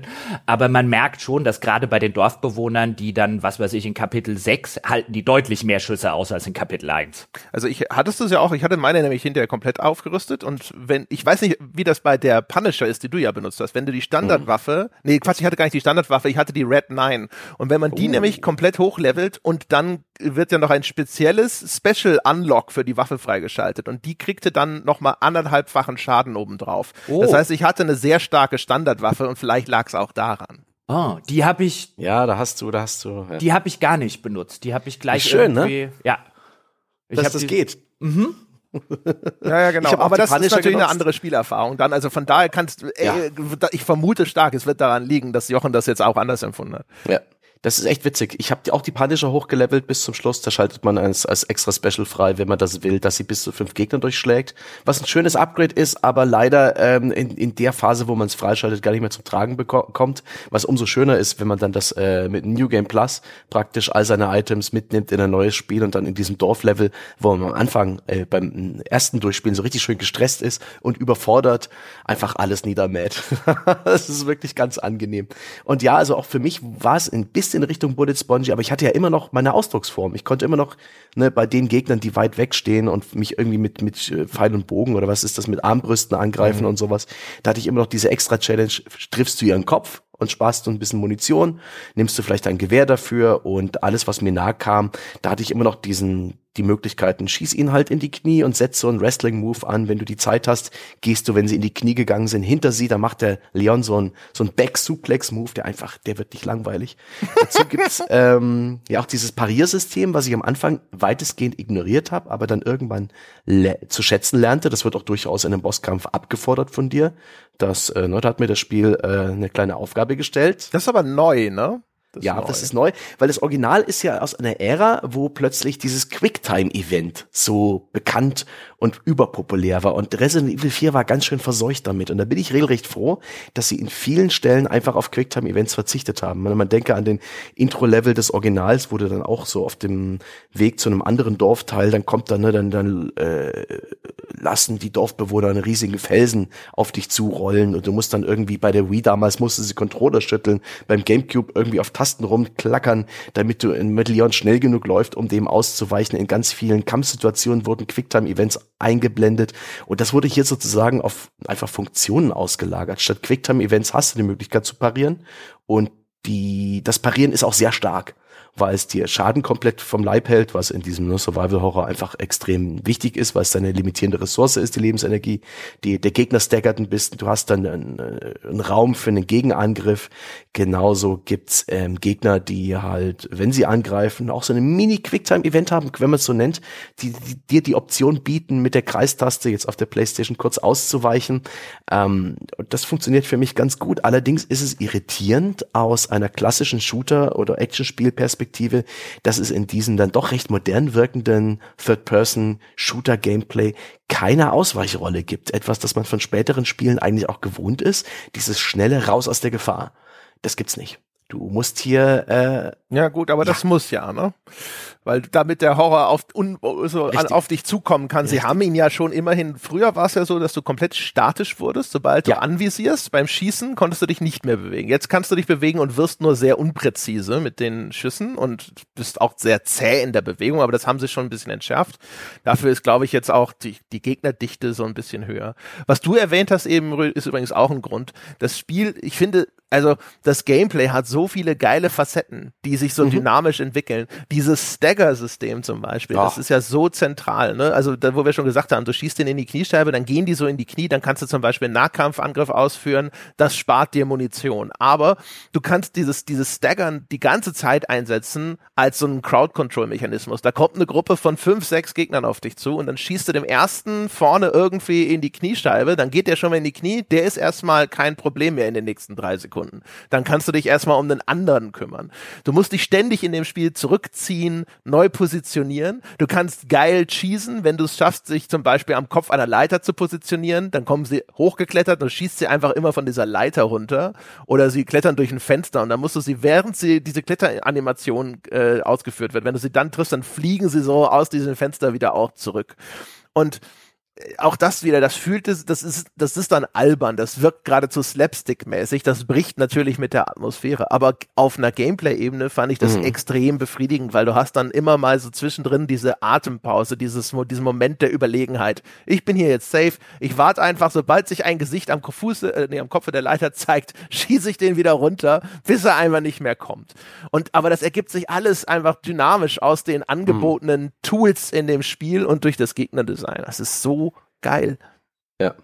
Man hat auch sehr schnell ein super Gefühl für das Movement. Also man weiß, wo man langklettern kann, man, man weiß, über welche Hindernisse man drüber springen kann, welche Fenster passierbar sind oder nicht.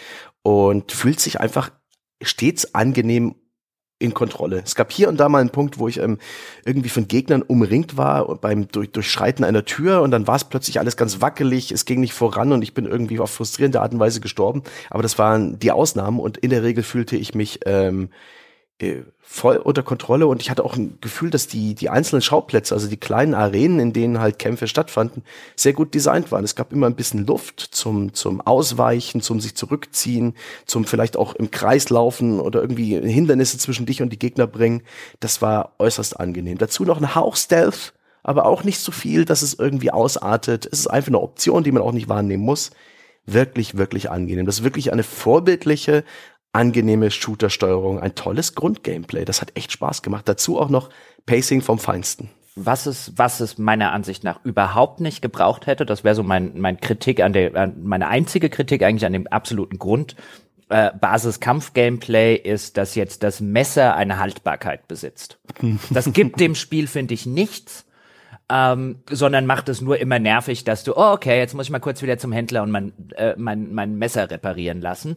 Und ja, ich habe das äh, relativ früh, relativ stark aufgewertet, um eben die Haltbarkeit zu erhöhen, mhm. aber trotzdem, alle Nase lang musst du dein Messer reparieren lassen und das nervte mich an irgendeiner Stelle echt ziemlich, weil es auch, weil es übrigens auch zu so Sachen führt, wie ein, ich würde hier jetzt die Passage gerne im Stealth machen, aber mein Messer hat nicht mehr viel Haltbarkeit, also mache ich sie doch anders. Und das nimmt dann eben von dem, was wir gerade besprochen haben, was ihr auch völlig zu Recht gesagt hat, diese Mannigfaltigkeit der Möglichkeiten, wie ich irgendwas lösen kann. Und ausgerechnet diese Sache, ich weiß schon, warum sie es machen, weil, okay, Waffen haben, Schusswaffen haben keine Haltbarkeit, aber die haben halt Munition, dass du etwas mhm. nicht endlos hast.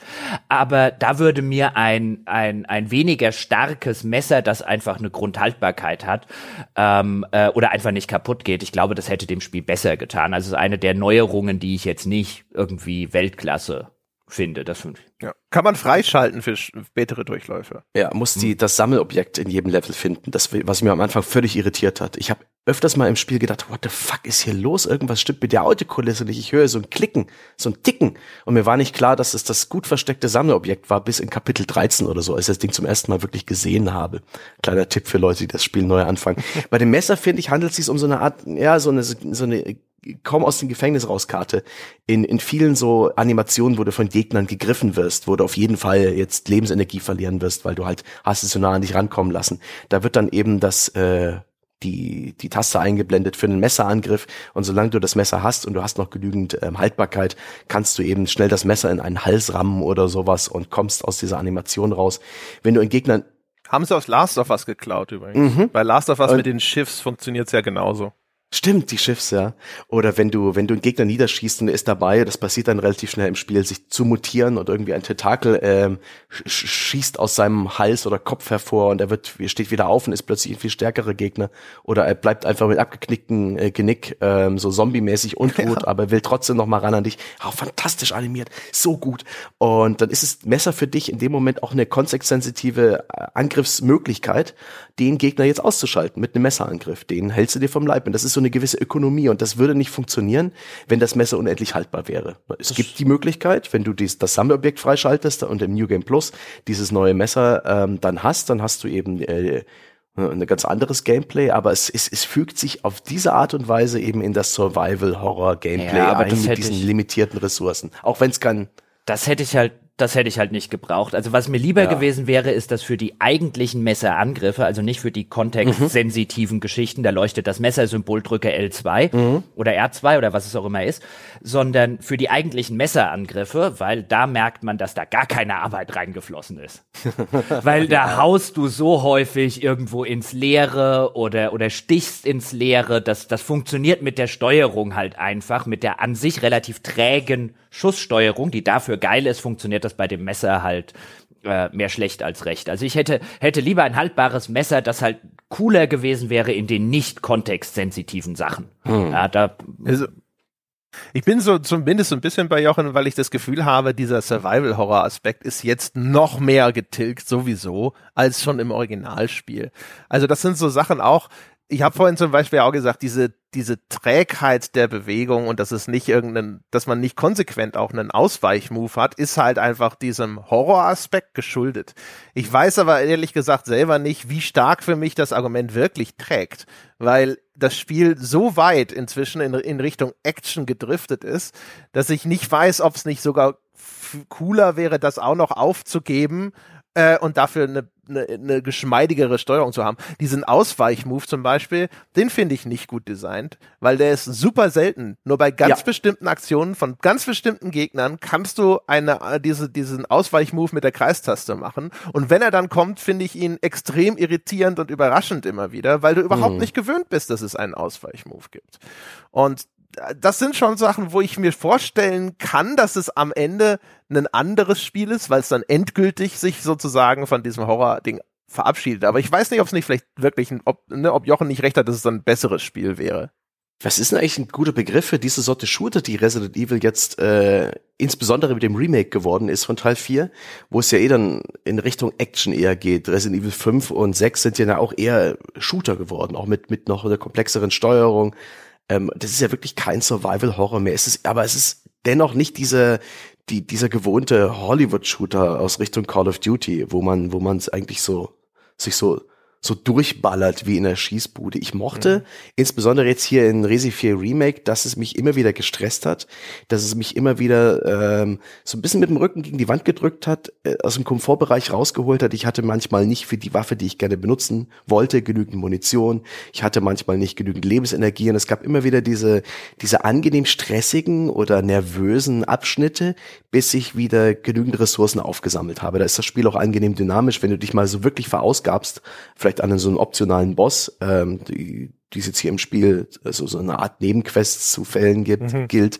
Und wenn man sich da blöd anstellt, da gehe ich raus mit zwar irgendwelchen Belohnungen, die ich beim Händler eintauschen kann gegen vielleicht was Cooles, aber mit komplett leerem Inventar und plötzlich äh, enthält jede Kiste und jedes Fass, äh, wo normalerweise 200 Peseten drin sind, gleich vier Items gleichzeitig. Und relativ schnell bist du wieder in diesem, ja. in diesem Normalzustand, den das Spiel gerne für dich hätte. Aber es gab immer wieder richtig geile Punkte, wo ich da stand und fuck, fuck, fuck, fuck, fuck, fuck, fuck vor mich hin äh, monologisiert habe.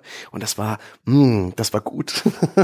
ich, das hatte ich gar nicht. Echt schade. Ich wollte nämlich auch sagen, ich habe das Gefühl, dass, dass es einen dynamischen Schwierigkeitsgrad hat und dass es der, der, der liebe Herr Jesus, äh, Schrägstrich Entwickler, sorgt schon für dich. Und mit dieser Haltung bin ich durchs Spiel gegangen. Das hat eigentlich wirklich durchgehend funktioniert. Also klar, ich musste manchmal auf unliebsame Waffen umwechseln. Äh, mhm. ne? Ich musste manchmal mein Gewehr benutzen an Stellen, wo ich gedacht habe, shit, ey, das passt gar nicht. Die Gegner sind relativ nah an mir dran. Ich habe da ein fettes äh, Zielfernrohr drauf montiert und jetzt ist es super schwierig, damit auf, auf kurze Distanz Gegner anzuvisieren. Aber äh, das, das, das war auch der Höhepunkt. Also ich stand nie da und habe gedacht, so, oh mein Gott, oh mein Gott, oh mein Gott, werde ich genug Munition haben oder vielleicht ja. ein, zweimal oder sowas. Und ansonsten ich, war es immer so, wie du es beschreibst. Ich, immer wenn ich, es, es kam der Moment, wo es knapp wurde und dann kam aber auch unweigerlich äh, in den nächsten zerbrechbaren Gegenständen kam dann wieder Munition, gerade für die Standardwaffe. Wo ich ja. das Gefühl habe, das Spiel schaut sich das an und sagt, okay, der Junge braucht einfach nochmal ein bisschen Pistolenmunition und dann gibt es die dir auch.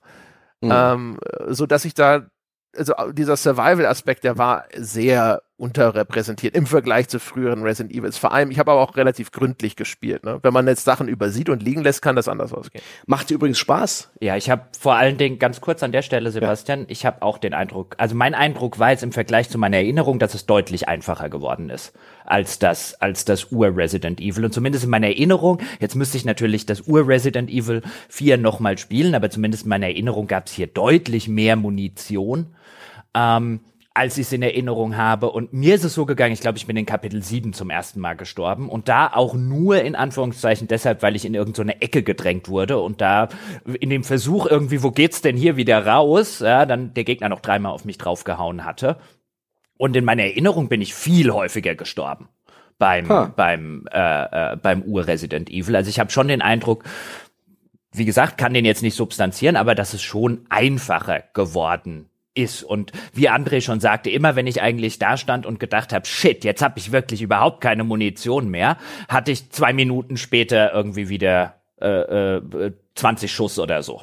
Okay. Eh, wir haben es alle auf normal gespielt, ja. auf dem mittleren mhm. Schwierigkeitsgrad, ne? Ja. Ich habe aber, ich habe, also für mich war wirklich, also das muss man auch mal dazu sagen. Ich, ein, ein weiterer Anteil daran, dass ich das so geil finde, ist, glaube ich, ich war, für mich ist der Schwierigkeitsgrad diesmal perfekt gemacht. Perfekt gemacht. Ich, mir ging es nicht wie Jochen. Ich bin äh, bis zum Kapitel 6 oder so immer so ein bis dreimal gestorben.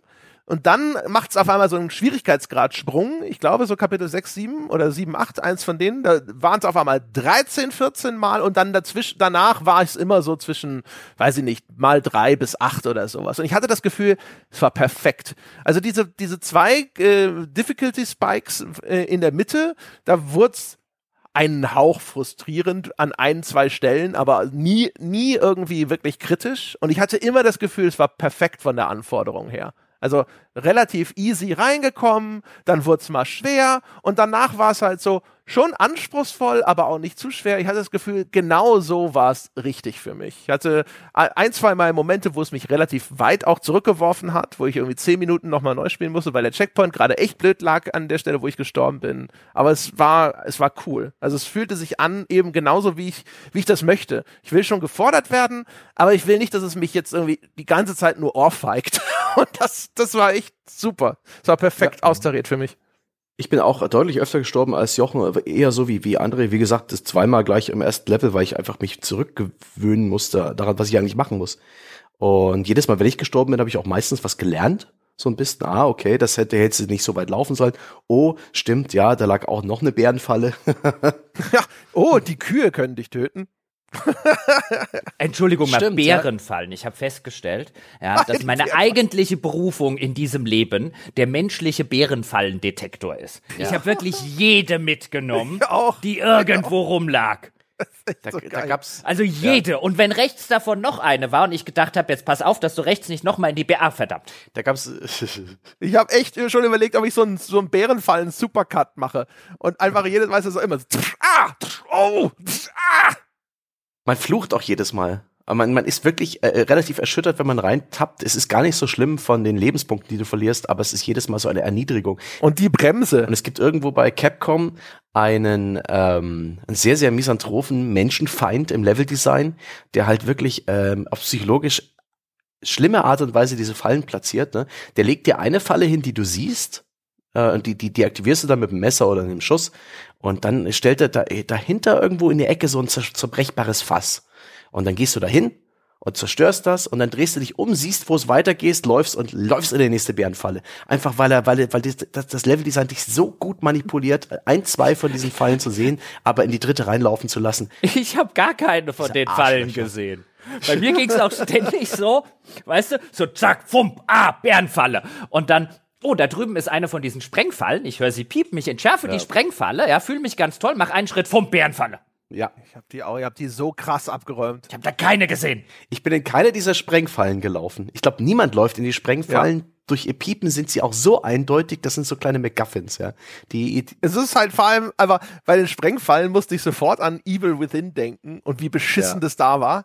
Und dann habe ja. ich gedacht so, ah, erstens, da kam es her, habe ich ganz vergessen. Ich dachte, das wäre in Evil Within das erste Mal gewesen mit diesen scheiß Sprengfallen mhm. überall. Und dann habe ich mir gedacht, so offensichtlich hat der Mikami damals gedacht, ja, das mit den Sprengfallen machen wir jetzt aber mal richtig. wir müssen übrigens an dieser Stelle mal einen, ähm, wenn wir darüber reden, warum ist das so gut, dieses Spiel, auch mhm. aus, aus moderner Sicht, warum ist das ein sehr gutes Remake, ähm, müssen wir mal eine Lanze für das Leveldesign brechen, ja. weil ich finde das ja. Leveldesign in diesem Spiel, Sebastian hat es schon angedeutet, sowohl die Kampfarenen, wo Gegner platziert sind, ähm, also das Gegnerplacement ist super. Allerdings, was ich an dem ganzen Spiel von vorne bis hinten jetzt wieder geschätzt habe, ist, gib mir kleine, übersichtliche Areale, mach hier nicht dein großes halbes Open World Dings, ähm, jetzt nicht an Resident Evil jetzt unbedingt gerichtet an die neueren Spiele, sondern an viele andere Spiele, ähm, die diesem Trend hinterherrennen. Gebt mir kleine, in sich etwas abgeschlossenere äh, Level. Gebt mir auch gerne so den Hinweis, oh, hier kannst du später noch mal äh, herkommen. Das ist bestimmt was, was ich jetzt noch nicht machen kann. Da brauche ich dann mhm. später zum Beispiel Ashley mit der ich so eine Feuerleiter machen kann oder Räuberleiter. Ähm, aber es gibt überall was zu entdecken. Es steht immer mal wieder ein Fass rum, das dich ein bisschen dafür belohnt, dass du auch mal hinter irgendwas geguckt hast. Ähm, es gibt ein paar versteckte Schätze, die du finden kannst, die du dann später teuer an den Händler verkaufen kannst. Und man hat immer dieses befriedigende Gefühl, okay, dieses kleine in sich abgeschlossene Gebiet, das habe ich jetzt komplett abgegrast, jetzt gehe ich zum nächsten, da erwartet mich wieder irgendwas Neues. Das ist einfach vom von, von der Progression, wie du durch die Level geführt wirst, wie die Level ja. designt sind, ist das, äh, ist das ein Lehrbuchspiel. Da können ja. sich so viele andere Spiele an dem Leveldesign hier was abschneiden. Ähm, ich stimme André zu, im weiteren Verlauf wird es nicht nur ein bisschen für mich auch langweiliger, was die Atmosphäre angeht. Das Dorf ist schon am coolsten. Ähm, das Leveldesign hält auch das äh, ewig hohe Niveau, also das richtig, richtig hohe Niveau des Anfangs, nicht durchgehend über das ganze Spiel, aber ähm, ich würde sagen, von allen Resident Evils, die ich bislang jetzt gespielt habe, auch die neueren, hat das hier das mit Abstand beste Leveldesign.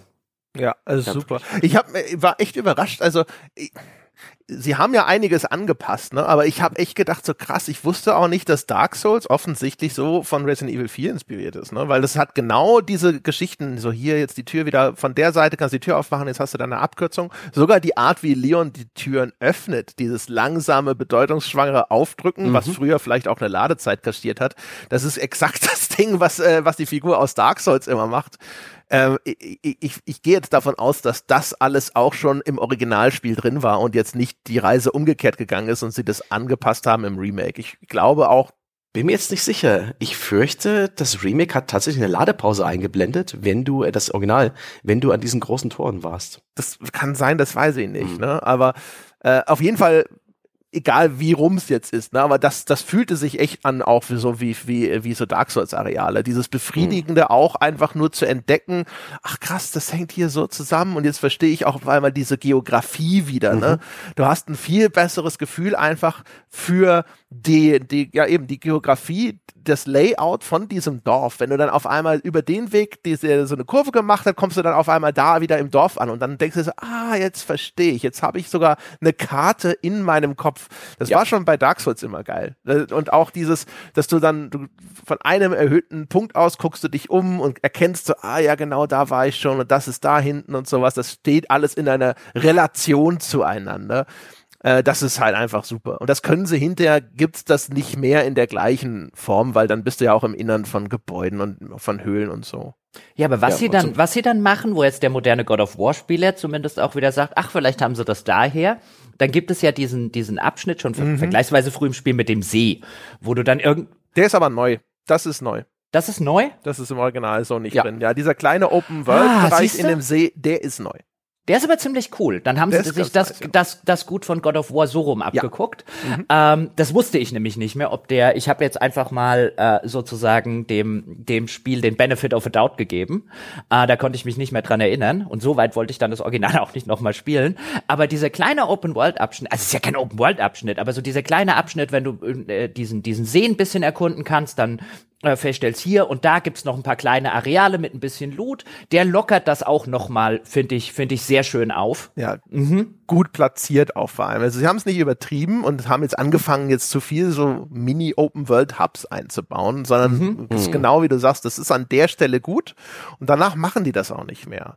Ja. Und das ist super angenehm. Also auch wie sie versuchen, so die auf, auf so, so eine gewisse Diversität auch im Gameplay zu setzen. Ne? Du hast ja hinterher dann diese Lorenfahrt wie aus Indiana Jones 2, die dann auch einfach mal so ein nettes Action-Set-Piece ist. Ne? Da läuft es on Rails und du musst nur auf äh, andere schießen. Ist auch völlig albern und überdreht, genau wie in Temple of Doom. Ja, aber das ist halt einfach nette Abwechslung mal ja. so zwischendrin. Es Oder gibt diese Minisequenzen, wo du keine Waffen hast, sondern schleichen musst. Winzig klein, so Mikro-Gameplay eigentlich. Oder auch mal eine ja. längere Sequenz, wo du halt äh, nur schleichst und Rätsel löst. Und das ist genau richtig von der Länge und es, es wird nicht wiederholt. Sie machen, sie haben eine gute Idee, sie konfrontieren dich einmal damit und dann, dann wird diese Idee nicht versaut, indem sie noch dreimal wieder gekaut wird, hier, ich Richtung Ubisoft, sondern sie lassen es dabei und das ja. ist fantastisch. Genau diese, diese, diese Sequenz in dem Haus, wenn du, äh, wenn über durch drei Fenster überall Zombies in das Haus spülen mhm. und du musst das verteidigen. Du hast sogar die Möglichkeit, diese Fenster zu vernageln, indem wenn du mhm. diese Ressource dazu findest. Also auch so ein Zeug, was Gears of War hinter in diesem Horde-Modus ja eigentlich umgesetzt hat oder auch der Zombie-Modus von Call of Duty und solche Geschichten. Mhm. Und das ist hier einfach diese eine kleine Sequenz.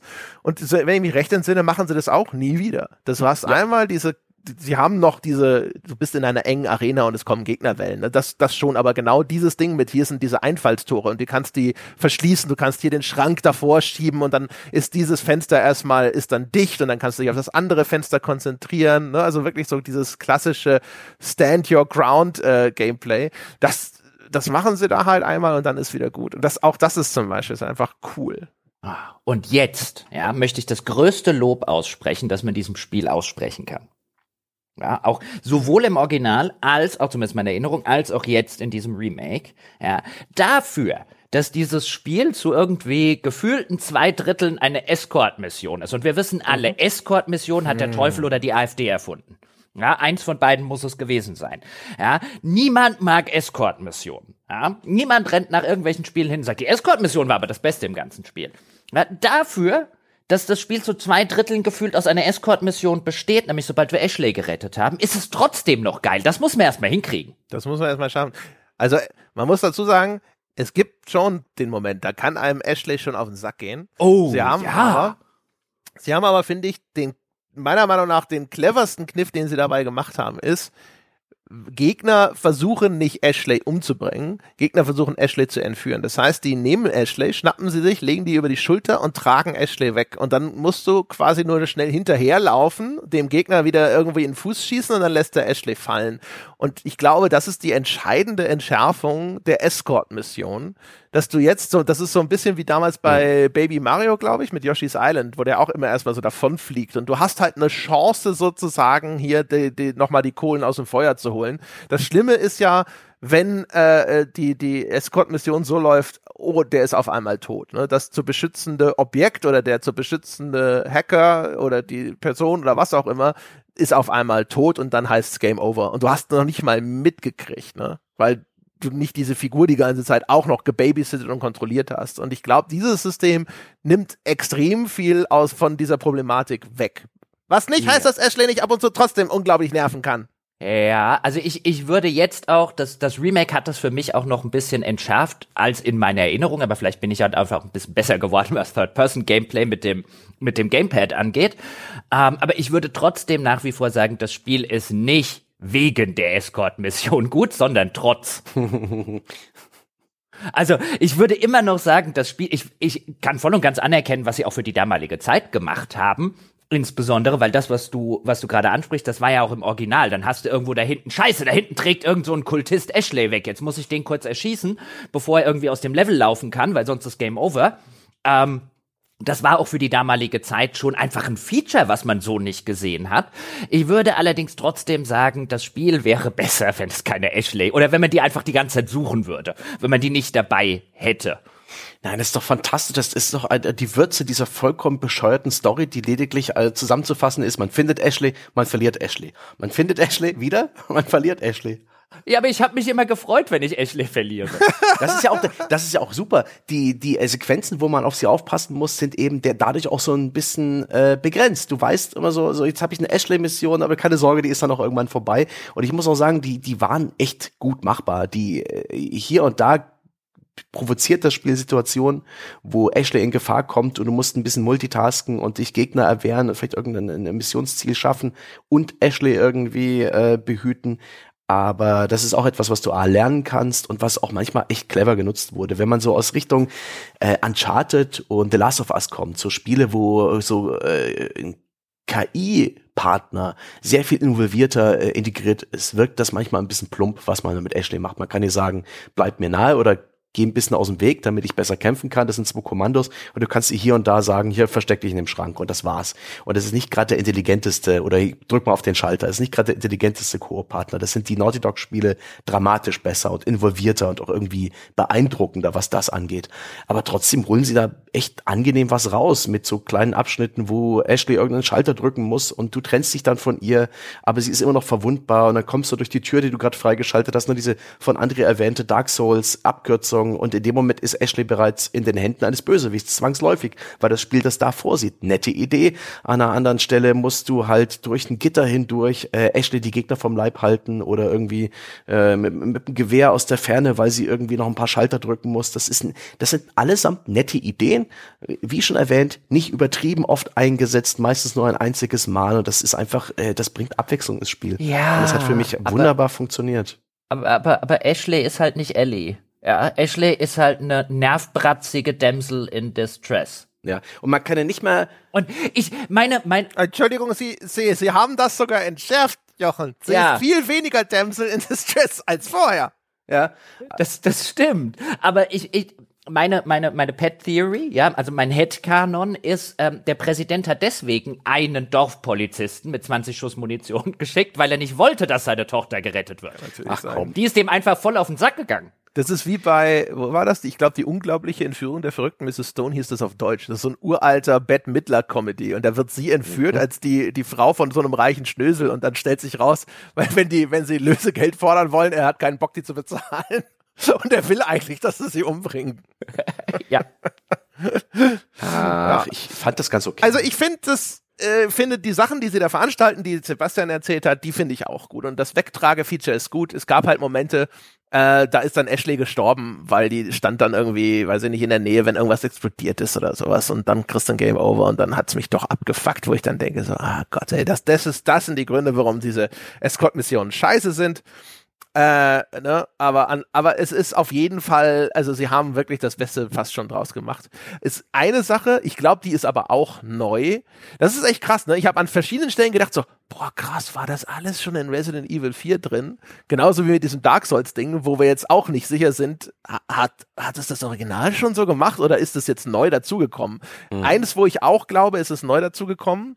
Du hast ab und zu ja den, wer ist der? Südländer der Louis. Louis, genau. Den hast du als Sidekick mit dabei. Und da kannst du auf den Stick drücken und dann wirft er dir Munition zu. Wie Elizabeth in Bioshock Infinite, ja. wo, ich, wo ich auch gedacht habe, what the fuck?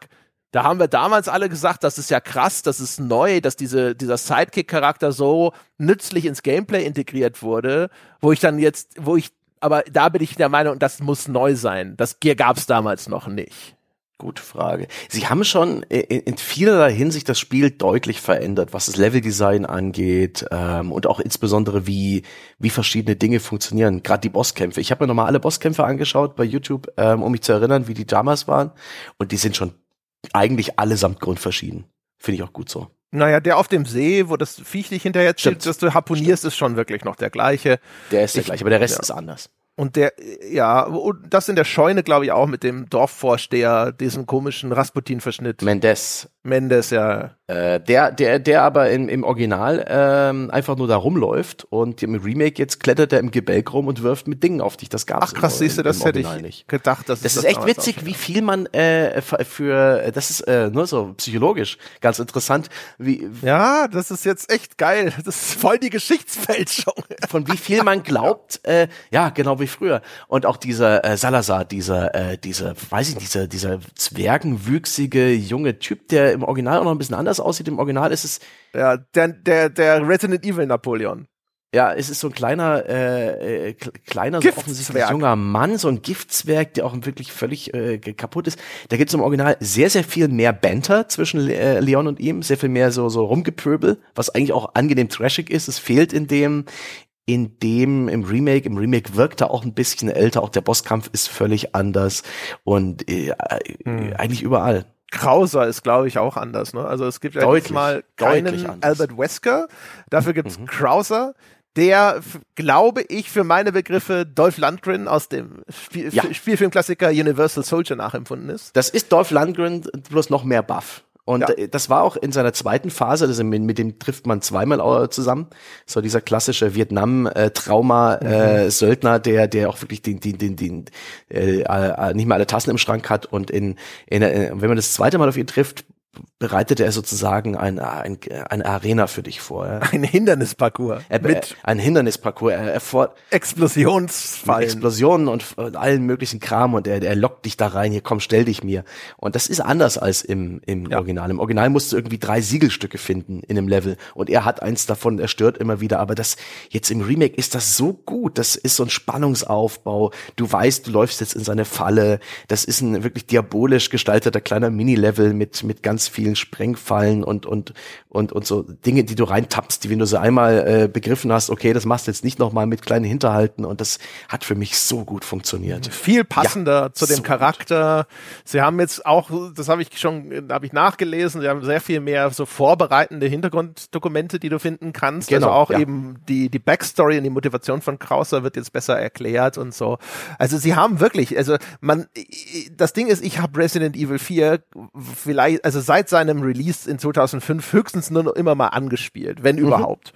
Das heißt, und jetzt, ich habe wirklich, das hat man ja vorhin schon gemerkt, so ganz viele Dinge, wo ich gedacht habe, so, boah krass, ey, was, ich gehe immer davon aus, das gab's damals schon und dann stellt sich raus, so nee, das war damals noch nicht oder das war ganz anders. Aber die haben das echt gut gemacht, weil mhm. ich erkenne das Spiel wieder. Also ich habe schon wirklich auch wahrscheinlich, weil ich so viel vergessen habe, ich habe das Gefühl so, ja, das ist Resident Evil 4. Aber es ist an so vielen Stellen ver verändert, aber auch wirklich gr grundlegend zum Besseren mhm. verändert. Also echt, echt geil, muss ich sagen. Haben sie ja. auch, also das ist ja, eine gute ja. Arbeit beim Remake. Ja, auf, auf, auf jeden Fall. Aber auch hier, ja, ich muss hier, muss hier wieder den Grinch, äh, den kleinen Grinch spielen. Ja, Ashley Slip ist nicht mehr drin, Jochen, ich weiß. Sorry, Was? Hast du die große Kontroverse? Ja, ja, also der Skandal. Äh, ich dachte, was? du wolltest das jetzt ansprechen. Das, was, das was? war doch dein großer Kritikpunkt. was, Slip? Du hast doch gesagt, mit diesem Scort ja, will ich nichts zu tun haben. Oh Mann, Vogue-Scheiße oder was? Was für ein Slip? Wenn ich Ashley nicht mehr unseren Rock gucken kann, was soll das alles? Äh, war, war da wirklich was oder? Ja, also der, der, es gibt in Resident Evil 4 hatte Ashley ein Röckchen an und du konntest in glücklichen Momenten, so entnehme ich das den Kommentaren mancher Spieler, konntest du einen Blick auf ihren Slip erhaschen. Und jetzt hat sie ein, etwas, das wusste ich, eine habe ich einen neuen Begriff gelernt, jetzt trägt sie nämlich Skirts, also eine Kombination aus Shorts und einem Skirt, einem Rock. Äh, und da ist da, ist jetzt Schluss, da ist jetzt, äh, der Zug ist abgefahren. Das äh, also, ist in 2005 zurückgeblieben. Also dank diesen linksgrün versifften Vogue-Arschgeigen kann ich jetzt also der virtuellen äh, Präsidententochter nicht mehr aufs Höschen gucken. Ja. Richtig, Jochen. Das äh, haben sie kaputt gemacht. Ah, echt, die machen unsere Spiele kaputt. Nein, was ich eigentlich ja. sagen wollte, weil viel wichtiger als das, als das, als das Höschen irgendeiner virtuellen Präsidentenbraut ist ja wohl die Tatsache, dass ich angefangen habe, das zu spielen, gedacht habe, wo ist denn mein rotes Laserziel-Pointer? Wo ist denn der? Ja. Wo ist denn der? Und da war er nicht da. Da habe ich mich da durch dieses ganze, durch dieses ganze Dorf gemeuchelt, ja, und hat keinen roten Laserzielpointer. Und Sebastian, wir hatten ja noch im On Detail gesagt, was das für ein verdammt geiles Feature ist. Mhm. Ja, dass du nicht das klassische Fadenkreuz hast, sondern eben diesen, diesen roten Laserpointer und dann musst du den beim Händler für irgendeine so neue Bullshit-Währung kaufen. Ja, vor allem auch noch für die Währung, für die du Nebenquests erfüllen musst, ne? Mhm. Also keine mhm. Ahnung, warum sie das Ding dort versteckt haben. Also das macht Jochen. wirklich gar keinen Sinn. Verstehe ja. ehrlich auch nicht, weil ich fand auch dieses Laserpointer-Ding ziemlich cool. Ich kann mir vorstellen, der Laserpointer hat halt immer dieses Problem gehabt schon, dass er immer so im Nichts verschwindet, wenn er gerade links, rechts neben einem Gegner quasi einfach nur in die Distanz geht, ne? Und dann verlierst du dein Fadenkreuz immer wieder aus den Augen. Ich kann mir vorstellen, dass das für Menschen, die jetzt vielleicht nicht ganz so Shooter erfahren sind, dass das super irritierend ist, weil sie die Orientierung zwischendrin immer wieder verlieren. Aber ich finde das ein geiles Feature, weil dann sehe ja, ich, dann cool. sehe ich nämlich, ob ich den Gegner tatsächlich treffe und mit so einem klassischen Fadenkreuz dann denkst du, ja, der trifft er jetzt oder trifft er nicht und bei dem Ding habe ich halt ein geiles Trefferfeedback. Das ist übrigens auch noch was, ne? Sie haben ja jetzt, ich glaube, das ist ja, das, ja, das muss ja, das ist, glaube ich, neu. Wenn du dich bewegst, dann werden die Waffen ja weniger präzise. Und das ja. drücken sie aus, indem diese Fadenkreuze dann ja immer größer werden. Auch dafür, das können sie mit dem Laserpointer wahrscheinlich auch nicht abbilden. Ja. Und ich kann mir auch vorstellen, dass der als so ein, so ein klassisches Resident Evil 4 Item bewusst in diesem Extra-Shop landet um dich in Richtung dieser Nebenmissionen zu drücken. Der ist nämlich auch billig, das heißt, du musst da gar nicht viel machen. Die ersten dieser Nebenmissionen sind auch relativ einfach, du findest. Und das ist auch so angenehm bescheuert. Ich liebe das. Wenn die Spieleentwickler sich. Nee, der ist überhaupt nicht billig. Da will er zehn von zehn den Stück, Dingern. Genau. Ja, da musste genau, ich irgendwie bis in Kapitel drei oder so spielen, bis ich mit, oder zwei oder so. Das ist gar nicht so schnell gemacht. Ey, komm, komm, jetzt tu, tu den nicht da. Also am Anfang im Dorf kannst du den nicht freischalten. Nö, also beim ersten Spieldurchgang ist schon, ja, Nee, nicht am Anfang im Dorf. Du musst mal ganz kurz äh, tapfer sein, ja? Ja, und dann muss ich dumme. Genau, du musst ein bisschen einhalten, bis wir bei der Toilette sind. Ja, und dann muss Richtig. ich dumme fünf, fünf blaue Medaillons abschießen, Richtig. die mir auch noch auf der Karte markiert werden, damit es wirklich kompletter äh, äh, Nebenmissions-Bullshit ist. Wenn du die Karte gekauft hast. Nee, auch auf der normalen Karte muss ich nicht kaufen, damit die blauen Symbole drauf sind. Mhm. Echt? Ich dachte, du musst die Schatzkarte kaufen, damit nee. das markiert wird. Nee, die habe ich nee, nämlich erst ganz am Schluss gekauft.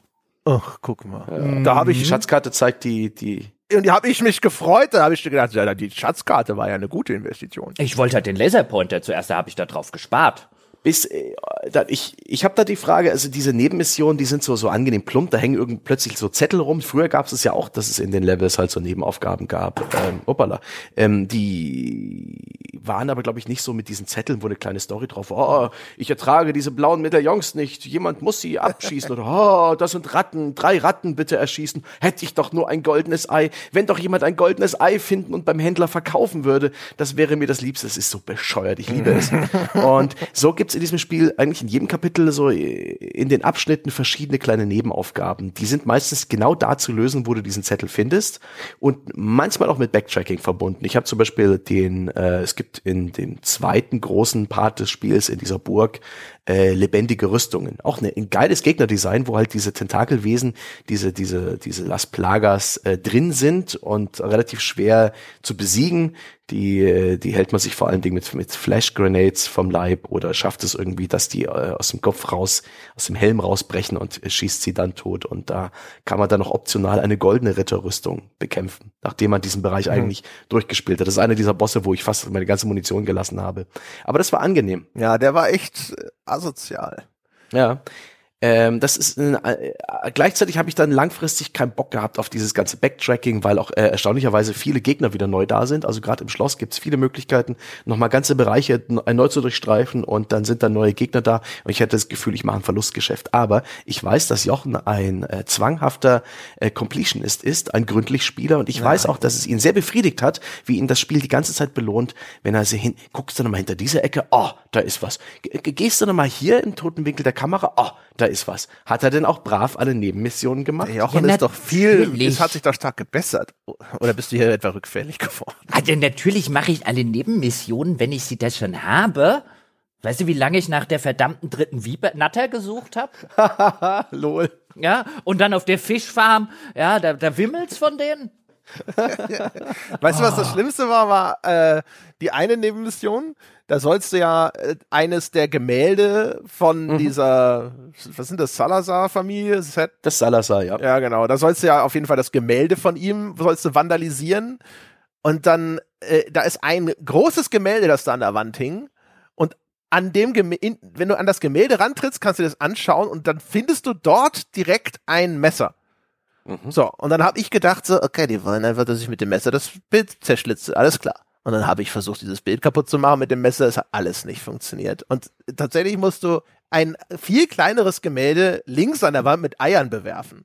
Ja. Aber weil einfach erstens das Gemälde da so prominent hing und dann direkt quasi in diesem Gemälde dieses Messer zu finden war, das hat mich so auf die falsche Fährte geführt. Ich habe die ganze Zeit gedacht, das muss mit dem Messer. Das muss mit dem Messer gehen. Was übrigens eine clevere Neuerung äh, äh, war, ähm, sind diese Schätze, die man jetzt finden kann, indem man die, indem man dann auch optional findbare Diamanten oder Edelsteine einsetzen kann, wo ich am Anfang gedacht habe, was ist denn das für ein neues Bullshit-Feature? Ja, gib mir doch einfach. Das ist doch nicht neu, doch. oder?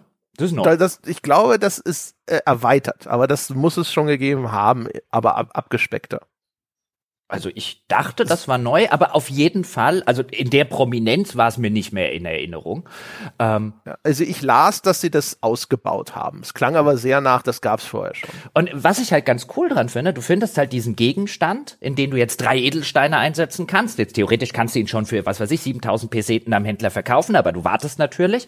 Und das, das wertet halt diese Edelsteine, die du findest, nochmal eine Runde auf. Ich finde das ein ganz cleveres System, weil sonst wirst du halt rumlaufen und halt irgendwie sagen, ah, ah, jetzt habe ich einen Diamanten abgeschossen, kann ich beim Händler wieder für 5000 Peseten verkaufen. Und so schießt er halt irgendwo was am, was an der Decke hängt ab, oh, da fällt ein Diamant raus. Und dann denke ich mir, oh, den kann ich jetzt ja in die Karaffe einsetzen, die ich vorher gefunden habe. Und dann ist ja noch mehr. Hoffentlich ein eckiger, hoffentlich ein eckiger, hoffentlich Ja, genau, eckiger. hoffentlich ein eckiger. Was? Wieder ein runder. Ähm, und das ist eigentlich ein ganz cooles System. Und auch das ist auch übrigens eins, wenn wir jetzt so bei diesen Inventarsystemen sind, das ist eins der wenigen Spiele, bei denen mir das Crafting nicht auf den Sack geht. Oh ja, das ist erstaunlich, ne? Mhm. Also ich meine, das hatte man schon, also ich glaube, das mit dem, mit den, ähm, äh, mit der Munition craften und natürlich mit den grünes Kraut mit rotem Kraut verbinden, das gab's, glaube ich, schon im Original, also zumindest die Kräuterverbindung. Äh, ja, das gab's sogar ja schon in früheren Teilen. Genau, das gab's ja auch schon in früheren. Die Kräuter gab's, Munition craften gab's nicht. Ja, das habe ich mir nämlich gedacht, dass es kein Munitionscraften mhm. gegeben hat. Und Echt? Aber das Munitionscraft oder ist das auch erst in den Remakes? Weil in den Resi 2 Remake erinnere ich mich sogar schon an Munitionscrafting. Ja, ja. Die, die, Capcom macht dein Gehirn kaputt. Die, das ist offensichtlich, ja. Die verändern deine Erinnerung. Komplett gas, gaslighted, ja. Und das ist. Aber es ist wirklich super. Mhm. Das ist, das ist, das geht einem nicht, äh, das geht einem nicht richtig auf den, auf den Zeiger. Das kann man jederzeit machen. Auch übrigens die Tatsache, dass man, ich weiß nicht, ob das auch im Original so ist, dass selbst wenn ein Gegner mir am, quasi am Hals hängt und ich keine Lebensenergie mehr habe, ich kann jederzeit das Inventar aufmachen, kann das erste Hilfespray benutzen, bin ich wieder ganz geheilt. Also dieses alles, was so über das Inventar läuft, ob das Crafting ist, ob das das mit dem mit dem Loot und du kannst Edelsteine einsetzen, das geht einfach von der Hand, das geht einem nicht auf die auf die Nerven ähm, das finde ich echt gut umgesetzt. Da gibt's echt Spiele, bei denen zum Beispiel sowas wie das Craften einem fürchterlich auf die Nüsse gehen würde. Und hier ist das halt einfach so ein, hab keine Munition mehr, ich gehe mal schnell gucken, ob ich welche craften kann. Ah, geht, super. Ja, es mm. gibt drei Zutaten fürs Munitionscrafting, die schließen einander ein bisschen aus. Das heißt, du musst auch ein bisschen gucken, hm, was priorisiere ich von den verschiedenen Munitionsarten, die ich craften kann. Das ist, ähm, ist schnell gemacht, es ist äh, gerade richtig, das passt wunderbar. Ähm, und ich zu, zurück zu diesen Schätzen, wo man jetzt verschiedene Edelsteine einbauen kann. Das war im, im Original gab es das auch schon, da gab es auch maximal drei Sockel für Edelsteine und auch nur eine Form von Edelstein. Jetzt hast du runde und eckige und später auch die Krone, wo du halt irgendwie dreieckige und zwei runde einbaust und dazu in so ein Multiplikatorsystem. Das heißt, wenn du fünf verschiedene Farben hast in einem Gegenstand, dieser Krone, gibt's doppelte, doppeltes Geld für alles.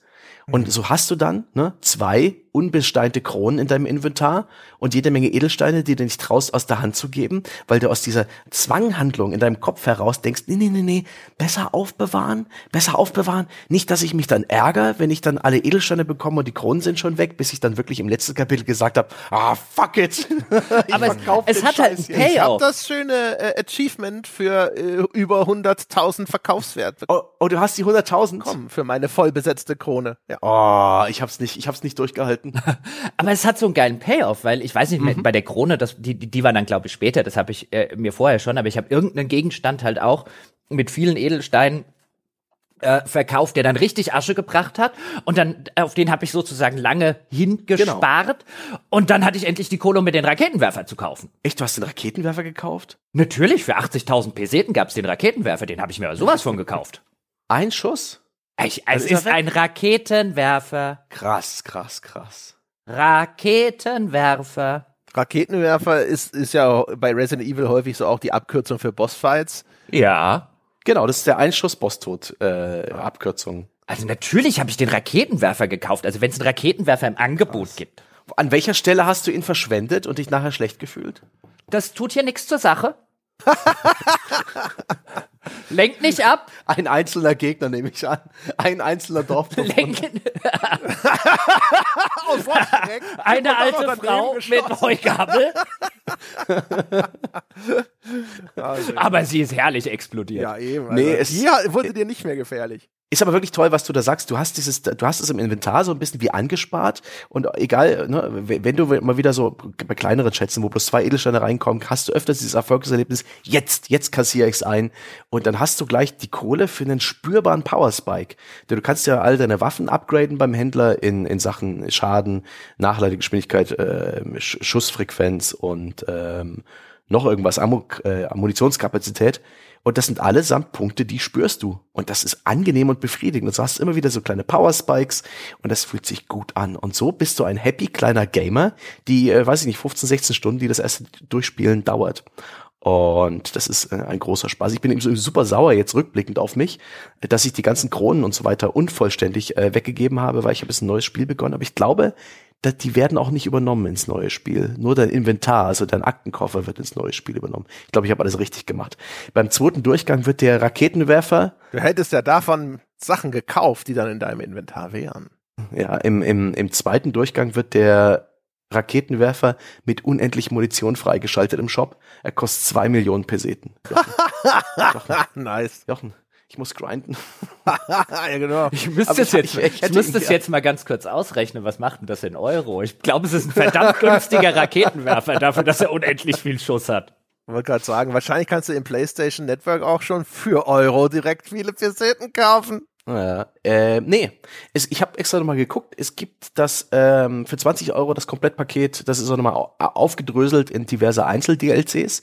Die äh, der, der, der, der Deluxe-Variante das sind andere Kostüme, aber auch ein Soundpaket mit, ähm, mit dem Soundeffekten und dem Soundtrack des Originals. Da kannst du also akustischen Rückbau betreiben. Oh es gibt ähm, die Option. Für, für 20 Euro.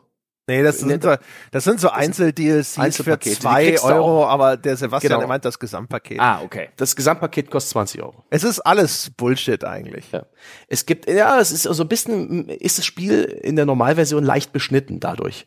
Es gibt zum Beispiel auch, wenn du die, die Kohle ausgibst, mehr Schätze im Spiel zu finden. Ja. Und ich glaube auch eine exklusive Waffe. Und das ist schon ein bisschen schade, dass eher ja, so in, in, in, in Teilen dem Spiel was genommen wurde, um die teure Variante zu verkaufen. Gerade, ne, die, die, wenn du jetzt den Raketenwerfer mit unendlich Munition haben willst, ist es vielleicht, ne?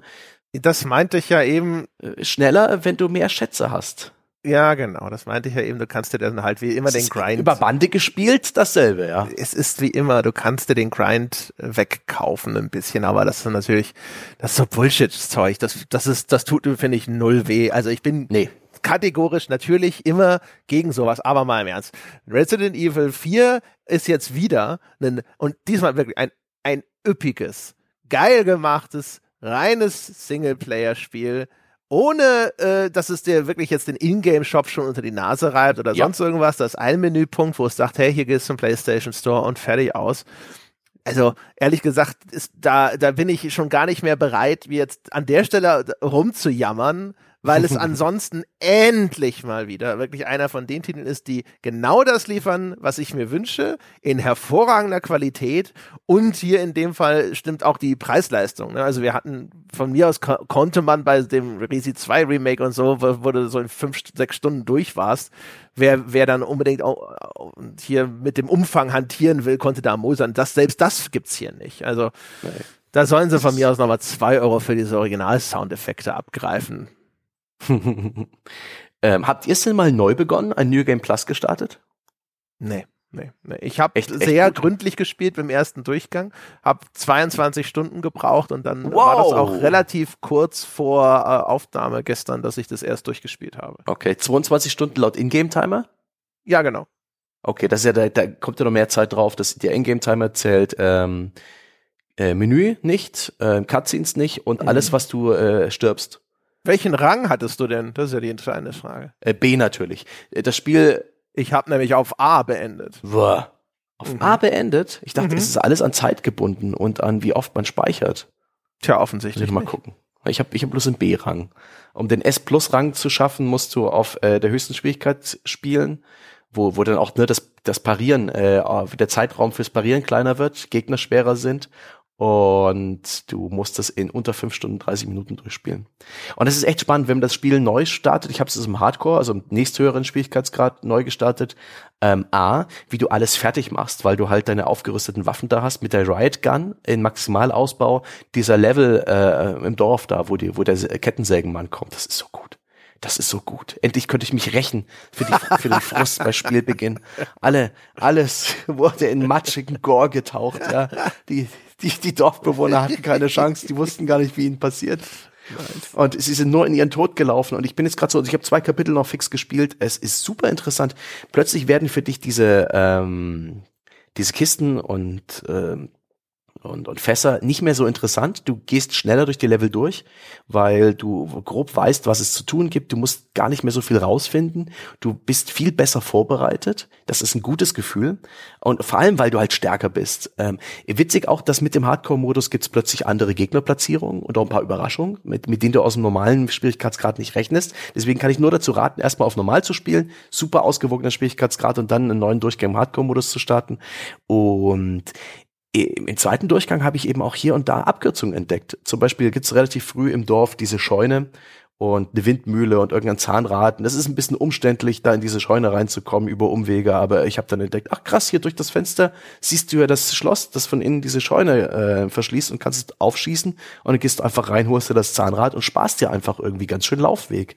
Und ich habe jetzt so ein bisschen recherchiert, es gibt so viele Wege und das finde ich ist auch ein Zeichen für ein gutes Spiel, äh, dass die Entwickler darüber nachgedacht haben.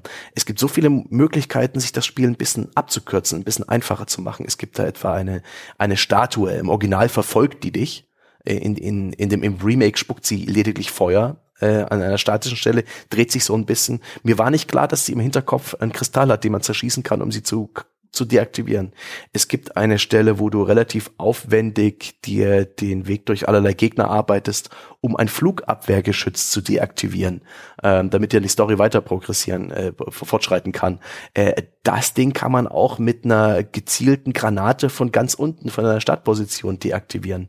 Und, und all solche kleinen Tricks und Kniffe gibt's in dem Spiel, die eben dafür gemacht sind, schneller von A nach B zu kommen, gerade für spätere Runs, für die, für die für Perfektionisten und für die Speedrunner. Und das finde ich zeigt auch, äh, das zeugt von von Liebe zum Detail, von, von, von einer gewissen Gründlichkeit bei der Entwicklung, dass überhaupt sowas vorgesehen ist. Das ist echt gut. Das hat mich schwer beeindruckt. Und es ist ein wirklich anderes Feeling, das Spiel nochmal zu spielen. Du hast plötzlich andere Karotten, die dir das Spiel für die Nase hält. Ne? Ich will jetzt zum Beispiel die Bestzeit schaffen, mit maximal 15 Mal speichern. Ich will äh, diesen blöden Raketenwerfer kaufen. Ich will jetzt mal ein paar andere Waffen ausprobieren, weil die spielen sich eben alle dann doch ganz unterschiedlich. Und das ist echt, das, das gibt dir auch nach dem ersten Durchspielen noch was, wenn du Bock drauf hast. Und ich bin, ich bin froh, das nochmal angefangen zu haben. Ich weiß nicht, ob ich es weiter und nochmal durchspielen werde, aber das mal wenigstens nur ausprobiert zu haben, war ein großer Erkenntnisgewinn. Daumen hoch dafür. Was ich ja übrigens so ein bisschen schade finde, also es ist jetzt natürlich wieder mal das typische Kritteln auf hohem Niveau, so, so sehr wie ich die ganzen Campy Bullshit ähm, auch zu schätzen weiß durchaus, mhm. auch wenn wir uns vorher drüber lustig gemacht haben, wie Sebastian das sagt, allein die Tatsache, dass ich meinen Aktenkoffer aufmache, um eine Natter zu essen. Ja, das dein, ja, also völlig dein, Invent dein Inventarplatz, ne? A viper a day keeps the doctor away. ja, also oder ein Schwarzbarsch, ey. Du kriegst eigentlich Würmer, wenn du den roh isst. Aber die, die ne, du hast die Waffen im Spiel, am Körper, in Holstern und so weiter. Ne? Da trägst du deine SMG am Oberschenkel, dein Gewehr hinterm Rücken und hast die Pistole in der Hand, aber gleichzeitig brauchst du Platz dafür im Aktenkoffer. Das ergibt keinen Sinn, kann man sich darüber aufregen, aber ist halt auch Ey, Die Frage ist auch, wo der Aktenkoffer ist.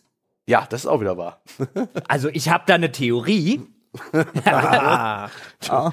Im Knastportemonnaie? Möglicherweise.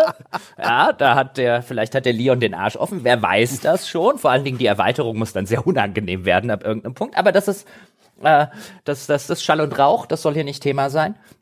Also so gern wie ich das durchaus mag, diese campy Bullshit-Atmosphäre, kann ich mich beim, oder konnte ich mich beim ganzen Spielen des Eindrucks nicht erwehren, weil sie so viele ähm, effektive Horrorbestandteile durchaus haben. Ich meine, dieses bedrohliche Dorf, in das du am Anfang reinkommst, hm. mit diesem Moment, wo ich schon geschildert habe, wenn zum Beispiel der eine Polizist bei lebendigem Leib angezündet wird. Später, ihr habt den Salazar zum Beispiel schon erwähnt, quasi der Kinderkörper mit dem, mit dem alten Mann-Gesicht. Sie hätten so viele äh, äh, Bestandteile, wo sie auch effektiven, klassischen, ja. äh, sich ernst nehmenden Horror erzählen könnten. Und ich habe mir beim Spielen immer gedacht, boah, wenn das mehr Wert auf seine Geschichte legen würde, wenn das noch besseres Environmental Storytelling hätte. Ich weiß, es ist ein Remake von 2005. Ich will es dem 2005er Ding nicht angreifen oder dem Remake. Ich will nur sagen, das ist ein Spiel, das habe ich gespielt, wo ich gedacht habe, das mit einer richtig coolen Story, mit gutem Environmental Storytelling, mit ich krieg langsam aber sicher mit, was dort passiert ist, vielleicht ohne den ganzen T-Virus Bullshit, der früher oder später bei Resident Evil natürlich immer kommen muss, weil es so ein Trope ist,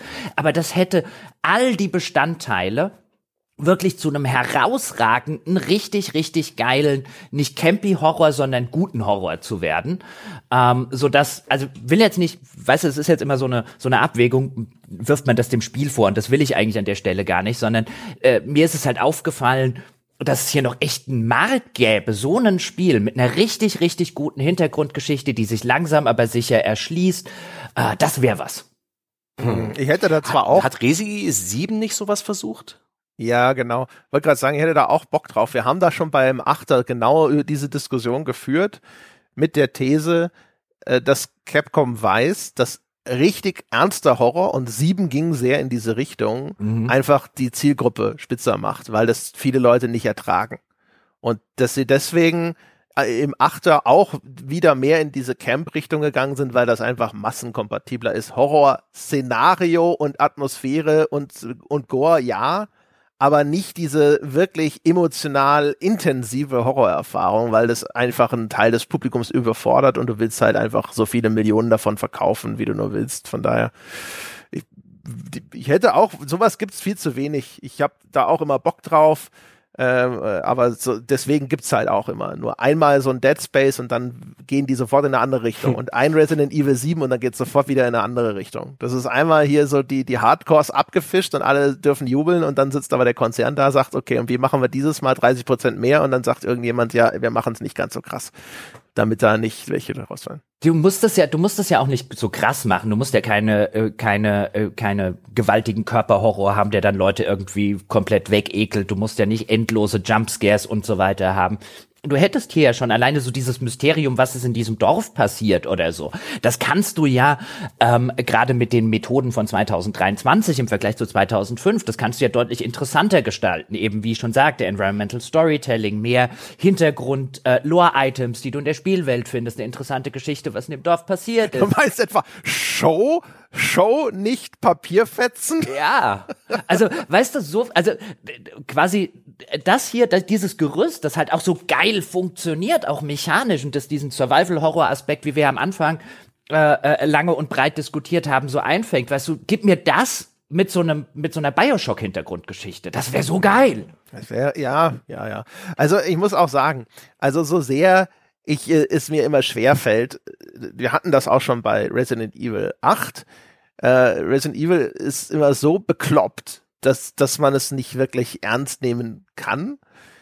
Streng genommen ist es etwas, wo ich das Gefühl hatte, boah, ey, die Story, die Resident Evil 4 erzählt, ist eigentlich krass nah dran an so typischen Verschwörungsgeschwurbel, ne? Die Oberklasse, ein reicher Lord, versklavt die Arbeiterklasse mit einer geheimen Biowaffe, ja, und die er zur Gedankenkontrolle benutzt. Das ist exakt die, äh, die Regierung pflanzt uns über die Covid-Impfung alle Microchips ein, um unsere Gedanken zu kontrollieren. Bullshit-Geschichte, die quasi jetzt äh, in, vor, vor zwei Jahren oder sowas in so diesen Verschwörungskreisen kursiert ist. Äh, wo man sich auch denkt, so, puh, nee muss es genau dieser Schwachsinn sein? Ich weiß es nicht. Oder sie haben sich ja schon bemüht, den äh, Sexismus zu ent entkräften, der im Original noch drin war, in dem jetzt mhm. irgendwie Ashleys Slip nicht mehr zu sehen ist, in dem Ashley jetzt an einer Stelle mal ein bisschen proaktiv mit diesem Kran und dieser Abrissbirne hantieren darf. Das ist offensichtlich neu hinzugekommen. Und du hast aber trotzdem noch zum Beispiel, wenn Ada Wong auftaucht, hast du die Kamerafahrt, die 100% auf ihren Arsch draufhält. Wie wirklich ne, in den finstersten Zeiten von Computerspielinszenierung. Und du hast hier mit Louis den Sidekick und der ist natürlich Süd Südländer und Womanizer und stirbt rauchend. das ist halt alles noch so. Ja, Entschuldigung, Ada Wong ist halt auch nur für ihren Arsch da. Ja, genau. Und um, um zwischendrin einmal mal schön, schön die Handbremse anzuziehen. Ada Wong kommt immer und, und weiß nicht, rettet dich kurz oder so. Dann sagt sie dir nichts und dann geht sie wieder weg. Niemand in diesem Spiel spricht miteinander. Das ist, äh, sehr typisch. ähm, ah. Aber so, so, einfach nur um ein Beispiel zu nennen, wenn man jetzt halt in die andere Richtung gehen wollte, bevor jetzt jemand sagt, ja, aber das wollten die gar nicht. Ja, alles äh, geschenkt, angenommen und so. Aber zum Beispiel bei dem Salazar, den ihr vorher erwähnt habt, also dieses, diesen, diesen mhm. alten Mann im Kinderkörper, ja, gebt dem doch die Stimme von einem zehnjährigen Jungen. Dann ist der ja. creepy. Dann ist der richtig, richtig creepy. Und da sitze ich halt so davor und denke, ah, ja, ich weiß, das ist nicht das, was Resident Evil machen wollte an der Stelle. Alles geschenkt, akzeptiert und so weiter. Aber oh Gott, was man da rausziehen könnte. Ja, der, der ist ein bisschen, der hat mehr Potenzial. Da findet man auch hier und da ein paar Dokumente, die so ein bisschen von seinen, von seinen Auswüchsen erzählen, was für ein kranker, kranker Mensch das ist und überhaupt diese ganze, Moment, ganz kurz. Ich mache dann einfach mal kurz weiter. Der soll ja, der soll ja ähm, im Körper eines Zehnjährigen so ein bisschen mhm. drinstecken, aber 20 sein und das Gesicht eines 80-Jährigen haben. Das ja. ist ja so ein bisschen die Lore. Und ähm, ich glaube, der wäre so super effektiv gewesen, wenn man den einfach von einem Zehnjährigen hätte vertonen lassen. Ja, und auch so ein bisschen mehr aufbauen, seine, seine, seine kranke Art und Weise und auch diese, diese ganze Struktur, das kriegt man ja nur durch so ein paar Textdokumente mit, dass hier sozusagen das, diese Adelsfamilie seit, seit Generationen auf diesem Geheimnis sitzt, dieses, äh, dieses Parasiten der da für diese Zombifizierung zuständig ist. Und die haben alle Dorfbewohner unter ihrer äh, unter ihrer Fuchtel. Und na die Dorfbewohner, die die die verhungern, die müssen Lose ziehen, wer von denen jetzt geopfert wird, weil sie sich nicht genug fressen leisten können, weil da irgendwelche Monster äh, herangezüchtet werden müssen. Und das ist alles so brutal und auch so äh, so grausam und geiler, auch origineller Horror, dieses ganze Szenario. Aber das Spiel erzählt es halt nicht während des Gameplays, nicht in Cutscenes und so weiter, sondern nur, wenn du willst, optional kannst du das zusammenpuzzeln. Und das ist etwas, was man durchaus ausbauen könnte. Und das würde den Schrecken und auch das Grauen, diesen Terror ein bisschen verstärken. Sie haben es halt nicht gemacht. Hm, kann damit leben. Das Pacing ist sehr gut so, äh, wenn man sich das optional abholt. Ich weiß nicht, ob es immer noch so gut wäre, wenn man das noch irgendwie mit mehr Cutscenes, mit mehr NPC-Dialogen und so weiter ausführen würde. Aber ich fand, da, da stecken jede Menge coole Ideen drin. Hm. Hm. Also es, es ist eigentlich fraglos, dass das besser ginge. Ne? Mhm. Oder ernster, äh, vernünftiger, wie auch immer. Also zum Beispiel, das halt, also, also ganz, ganz viel von dem eher ernsteren Unterbau ist ja wirklich mhm. einfach Textdokumente, die du ja. findest. Ne? Das, das muss natürlich nicht so sein. Ne? Das ist erstens eine Kostenfrage und zweitens ist die Frage, wo, wo geht das Animationsbudget hin? Also Ada ja. Wong braucht diese Story zum Beispiel nicht. Du könntest Ada Wong ersatzlos streichen und alle Szenen mit Ada Wong könntest du zur Inszenierung von irgendwelchen Background-Dingern oder mhm. sowas benutzen. Das wäre eigentlich sinnvoller eingesetzt. Aber äh, ja, mein Gott, ne? Du hast halt damals hier die sexy Agentin gehabt und äh, jetzt ist sie halt wieder dabei. Übrigens, wie geht es eigentlich weiter? Capcom hat äh, einen riesen Lauf mit den Remakes gehabt, äh, von Resident Evil 2 bis 4. Ähm, sie haben eine tolle Engine am Start. Äh, das Spiel sieht sehr gut aus. Ich muss ein bisschen sagen, ein bisschen verwaschen sieht's aus. Gerade wenn man die Kamera dreht auf der PS5, äh, bin ich jetzt leicht enttäuscht, aber sie haben auf hohem Niveau. Ansonsten tolle Beleuchtung, tolle Assets, geiles äh, Cluttering, also wie vollgestellt mit coolen Objekten diese Umgebungen sind, gerade das Dorf, wie angenehm siffig das wirkt. Es ist wirklich eine Pracht. Und ist das eigentlich Cross-Gen? Ja. Auf ja, der PS4 gibt es das Spiel auch. Nicht auf der Xbox One, ähm, aber auf der PS4, ich denke mal, damit wird es auch das letzte Spiel sein. Es sah, sah aus wie Cross-Gen, deswegen habe ich mir gedacht. Ja, auch dass es immer noch so einen kleinen Rest Ladepausen gibt, anstatt das alles zu streamen, da merkt man dem Spiel die Cross-Gen-Natur an. Ähm, aber wie geht's jetzt weiter? Denn wir, wir hätten jetzt noch Resident Evil 5 und Resident Evil 6 und das ist ja auch so ein ja, bisschen ah, die ah, ah, Resident Evil 1. Äh, ja, nochmal? Ja, stimmt. Ja, stimmt. Ja, natürlich. Entschuldigung, reden wir jetzt über Capcom oder haben wir das Thema gewechselt? Ja, wahrscheinlich ist es die bessere Idee als Resi 5 und 6, denn das war auch damals so, das war die, die, die Marschrichtung, die der Erfolg von Resi 4 vorgegeben hat, war okay. Jetzt, jetzt ist Resident Evil mehr ein actionreicher Third-Person-Shooter. Und mit, mit Resident Evil 5 haben sie dazu noch ein äh, Szenario gewählt, das aus heutiger Sicht reichlich problematisch ist, wo du eben die, äh, die einheimischen Zombies im äh, Bananenrock äh, über den Haufen ballerst äh, ja, das würden sie einfach anpassen. Das können sie anpassen. Also sie haben ja hier auch entsprechend ja, angepasst. Die werden, die werden, also die sind so erfolgreich und auch das Resi 4 Remake hat ja schon super Verkaufszahlen zum mhm. Start. die Dinger laufen wie geschnitten Brot. Sie haben die Engine dafür. Äh, die werden ein Resi 5 Remake machen. Vielleicht machen sie erst noch mal eins zu Resident Evil 1. Das liegt Aha. ein bisschen näher, weil sie da weniger dran ändern müssen. Ähm, ich glaube schon, dass auch Capcom weiß, in der heutigen Zeit kannst du kaum noch ein Spiel machen, wo du laufend, äh, oder gerade in der heutigen jetzigen Zeit ist ja. es sehr problematisch, ein Spiel zu machen, wo du laufend Schwarze erschießt. Ähm, dass das inhärent problematisch wäre. Der Gag ist, damals, damals war doch das Problem, dass sie in Afrika waren und es waren Nee, oder wie war denn das? Was war denn die Kontroverse? Es gab doch damals schon eine Kontroverse. War das so, dass sie, waren sie in Afrika und es waren alle weiß? Oder war die Kontroverse, dass man lau lauter Schwarze erschossen hat damals? Wisst ihr das noch? Ich glaube, das war auch schon damals, dass man lauter Schwarze und sehr klischeehaft dargestellte Schwarze erschießt. Also ganz und dann haben sie die Crowd diverser gemacht, weil sie haben damals eine Anpassung gemacht, ne? Ich weiß nicht mehr, was die Anpassung. Also ich würde. Ja, stimmt, da gab's was. Ich ja. würde jetzt, ja, so rein theoretisch würde ich sagen, wenn es okay ist, dass man sich durch äh, äh, Spanier in einem spanischen Dorf ballert, muss auch Afrika als Szenario prinzipiell, aber dass das natürlich mhm. in der heutigen Zeit mit sehr viel äh, mhm. Vorsicht zu genießen ist, vor allen Dingen. Und dann halt auch noch dieses Krankheitsthema und so ist auch nochmal extra heikel. Genau, diese und und was du dort, was du dort wahrscheinlich dann auch bei bei YouTube, weißt du, an an Videozusammenschnitten ähm, haben wirst, so ein guck mal, wie viele von dem N-Wort ich hier jetzt gerade umgebracht habe und all sowas, das willst du natürlich nicht. Und denk denk an den Sidekick, ne? Sie hatten Shiva, glaube ich, als Sidekick von Chris Redfield und dann hatten sie für Shiva so so Tribal Röckchen Kostüme, das war super peinlich damals, wenn ich mich recht entsinne. Mhm. Aber, aber ich glaube, also das läuft so gut, die machen fünf und sechs, natürlich.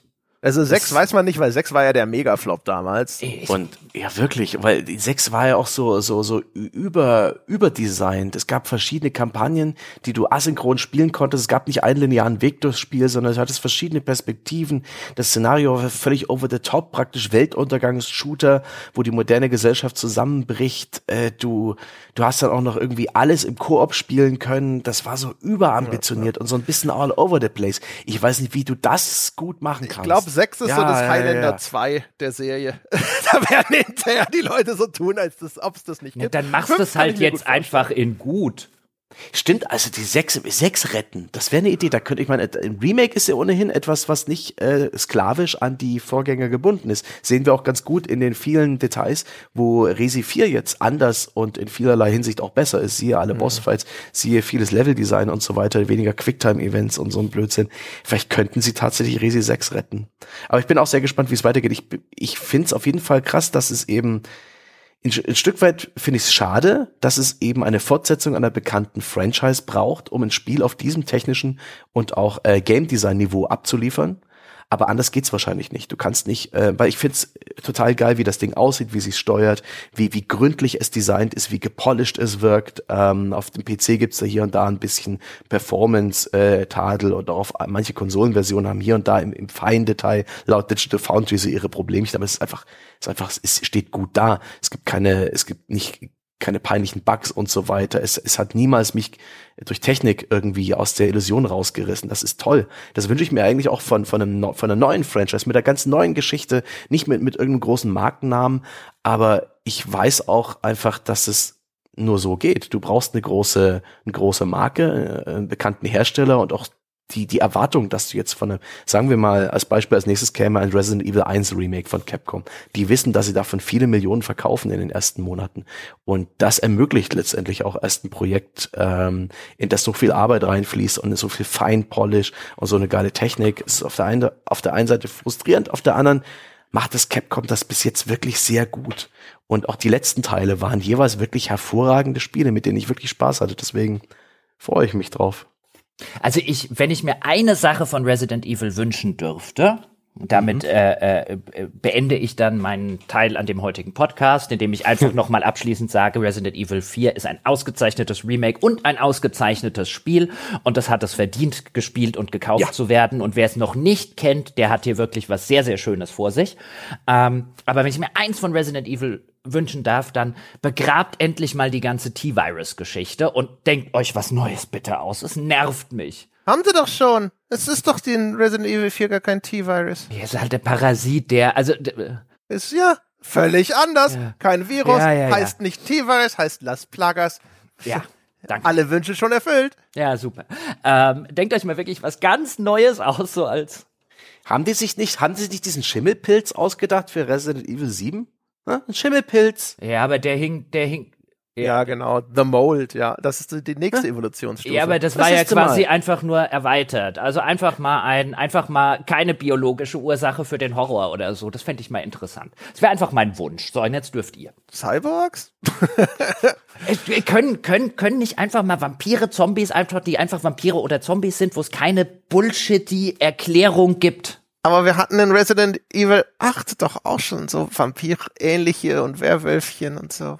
Ja, aber die, da war doch auch bei den Parasiten bei den Werwölfen. Ja, da war, nee, das war der Schimmelpilz wieder. Ja, aber der Schimmelpilz-Parasit oder so.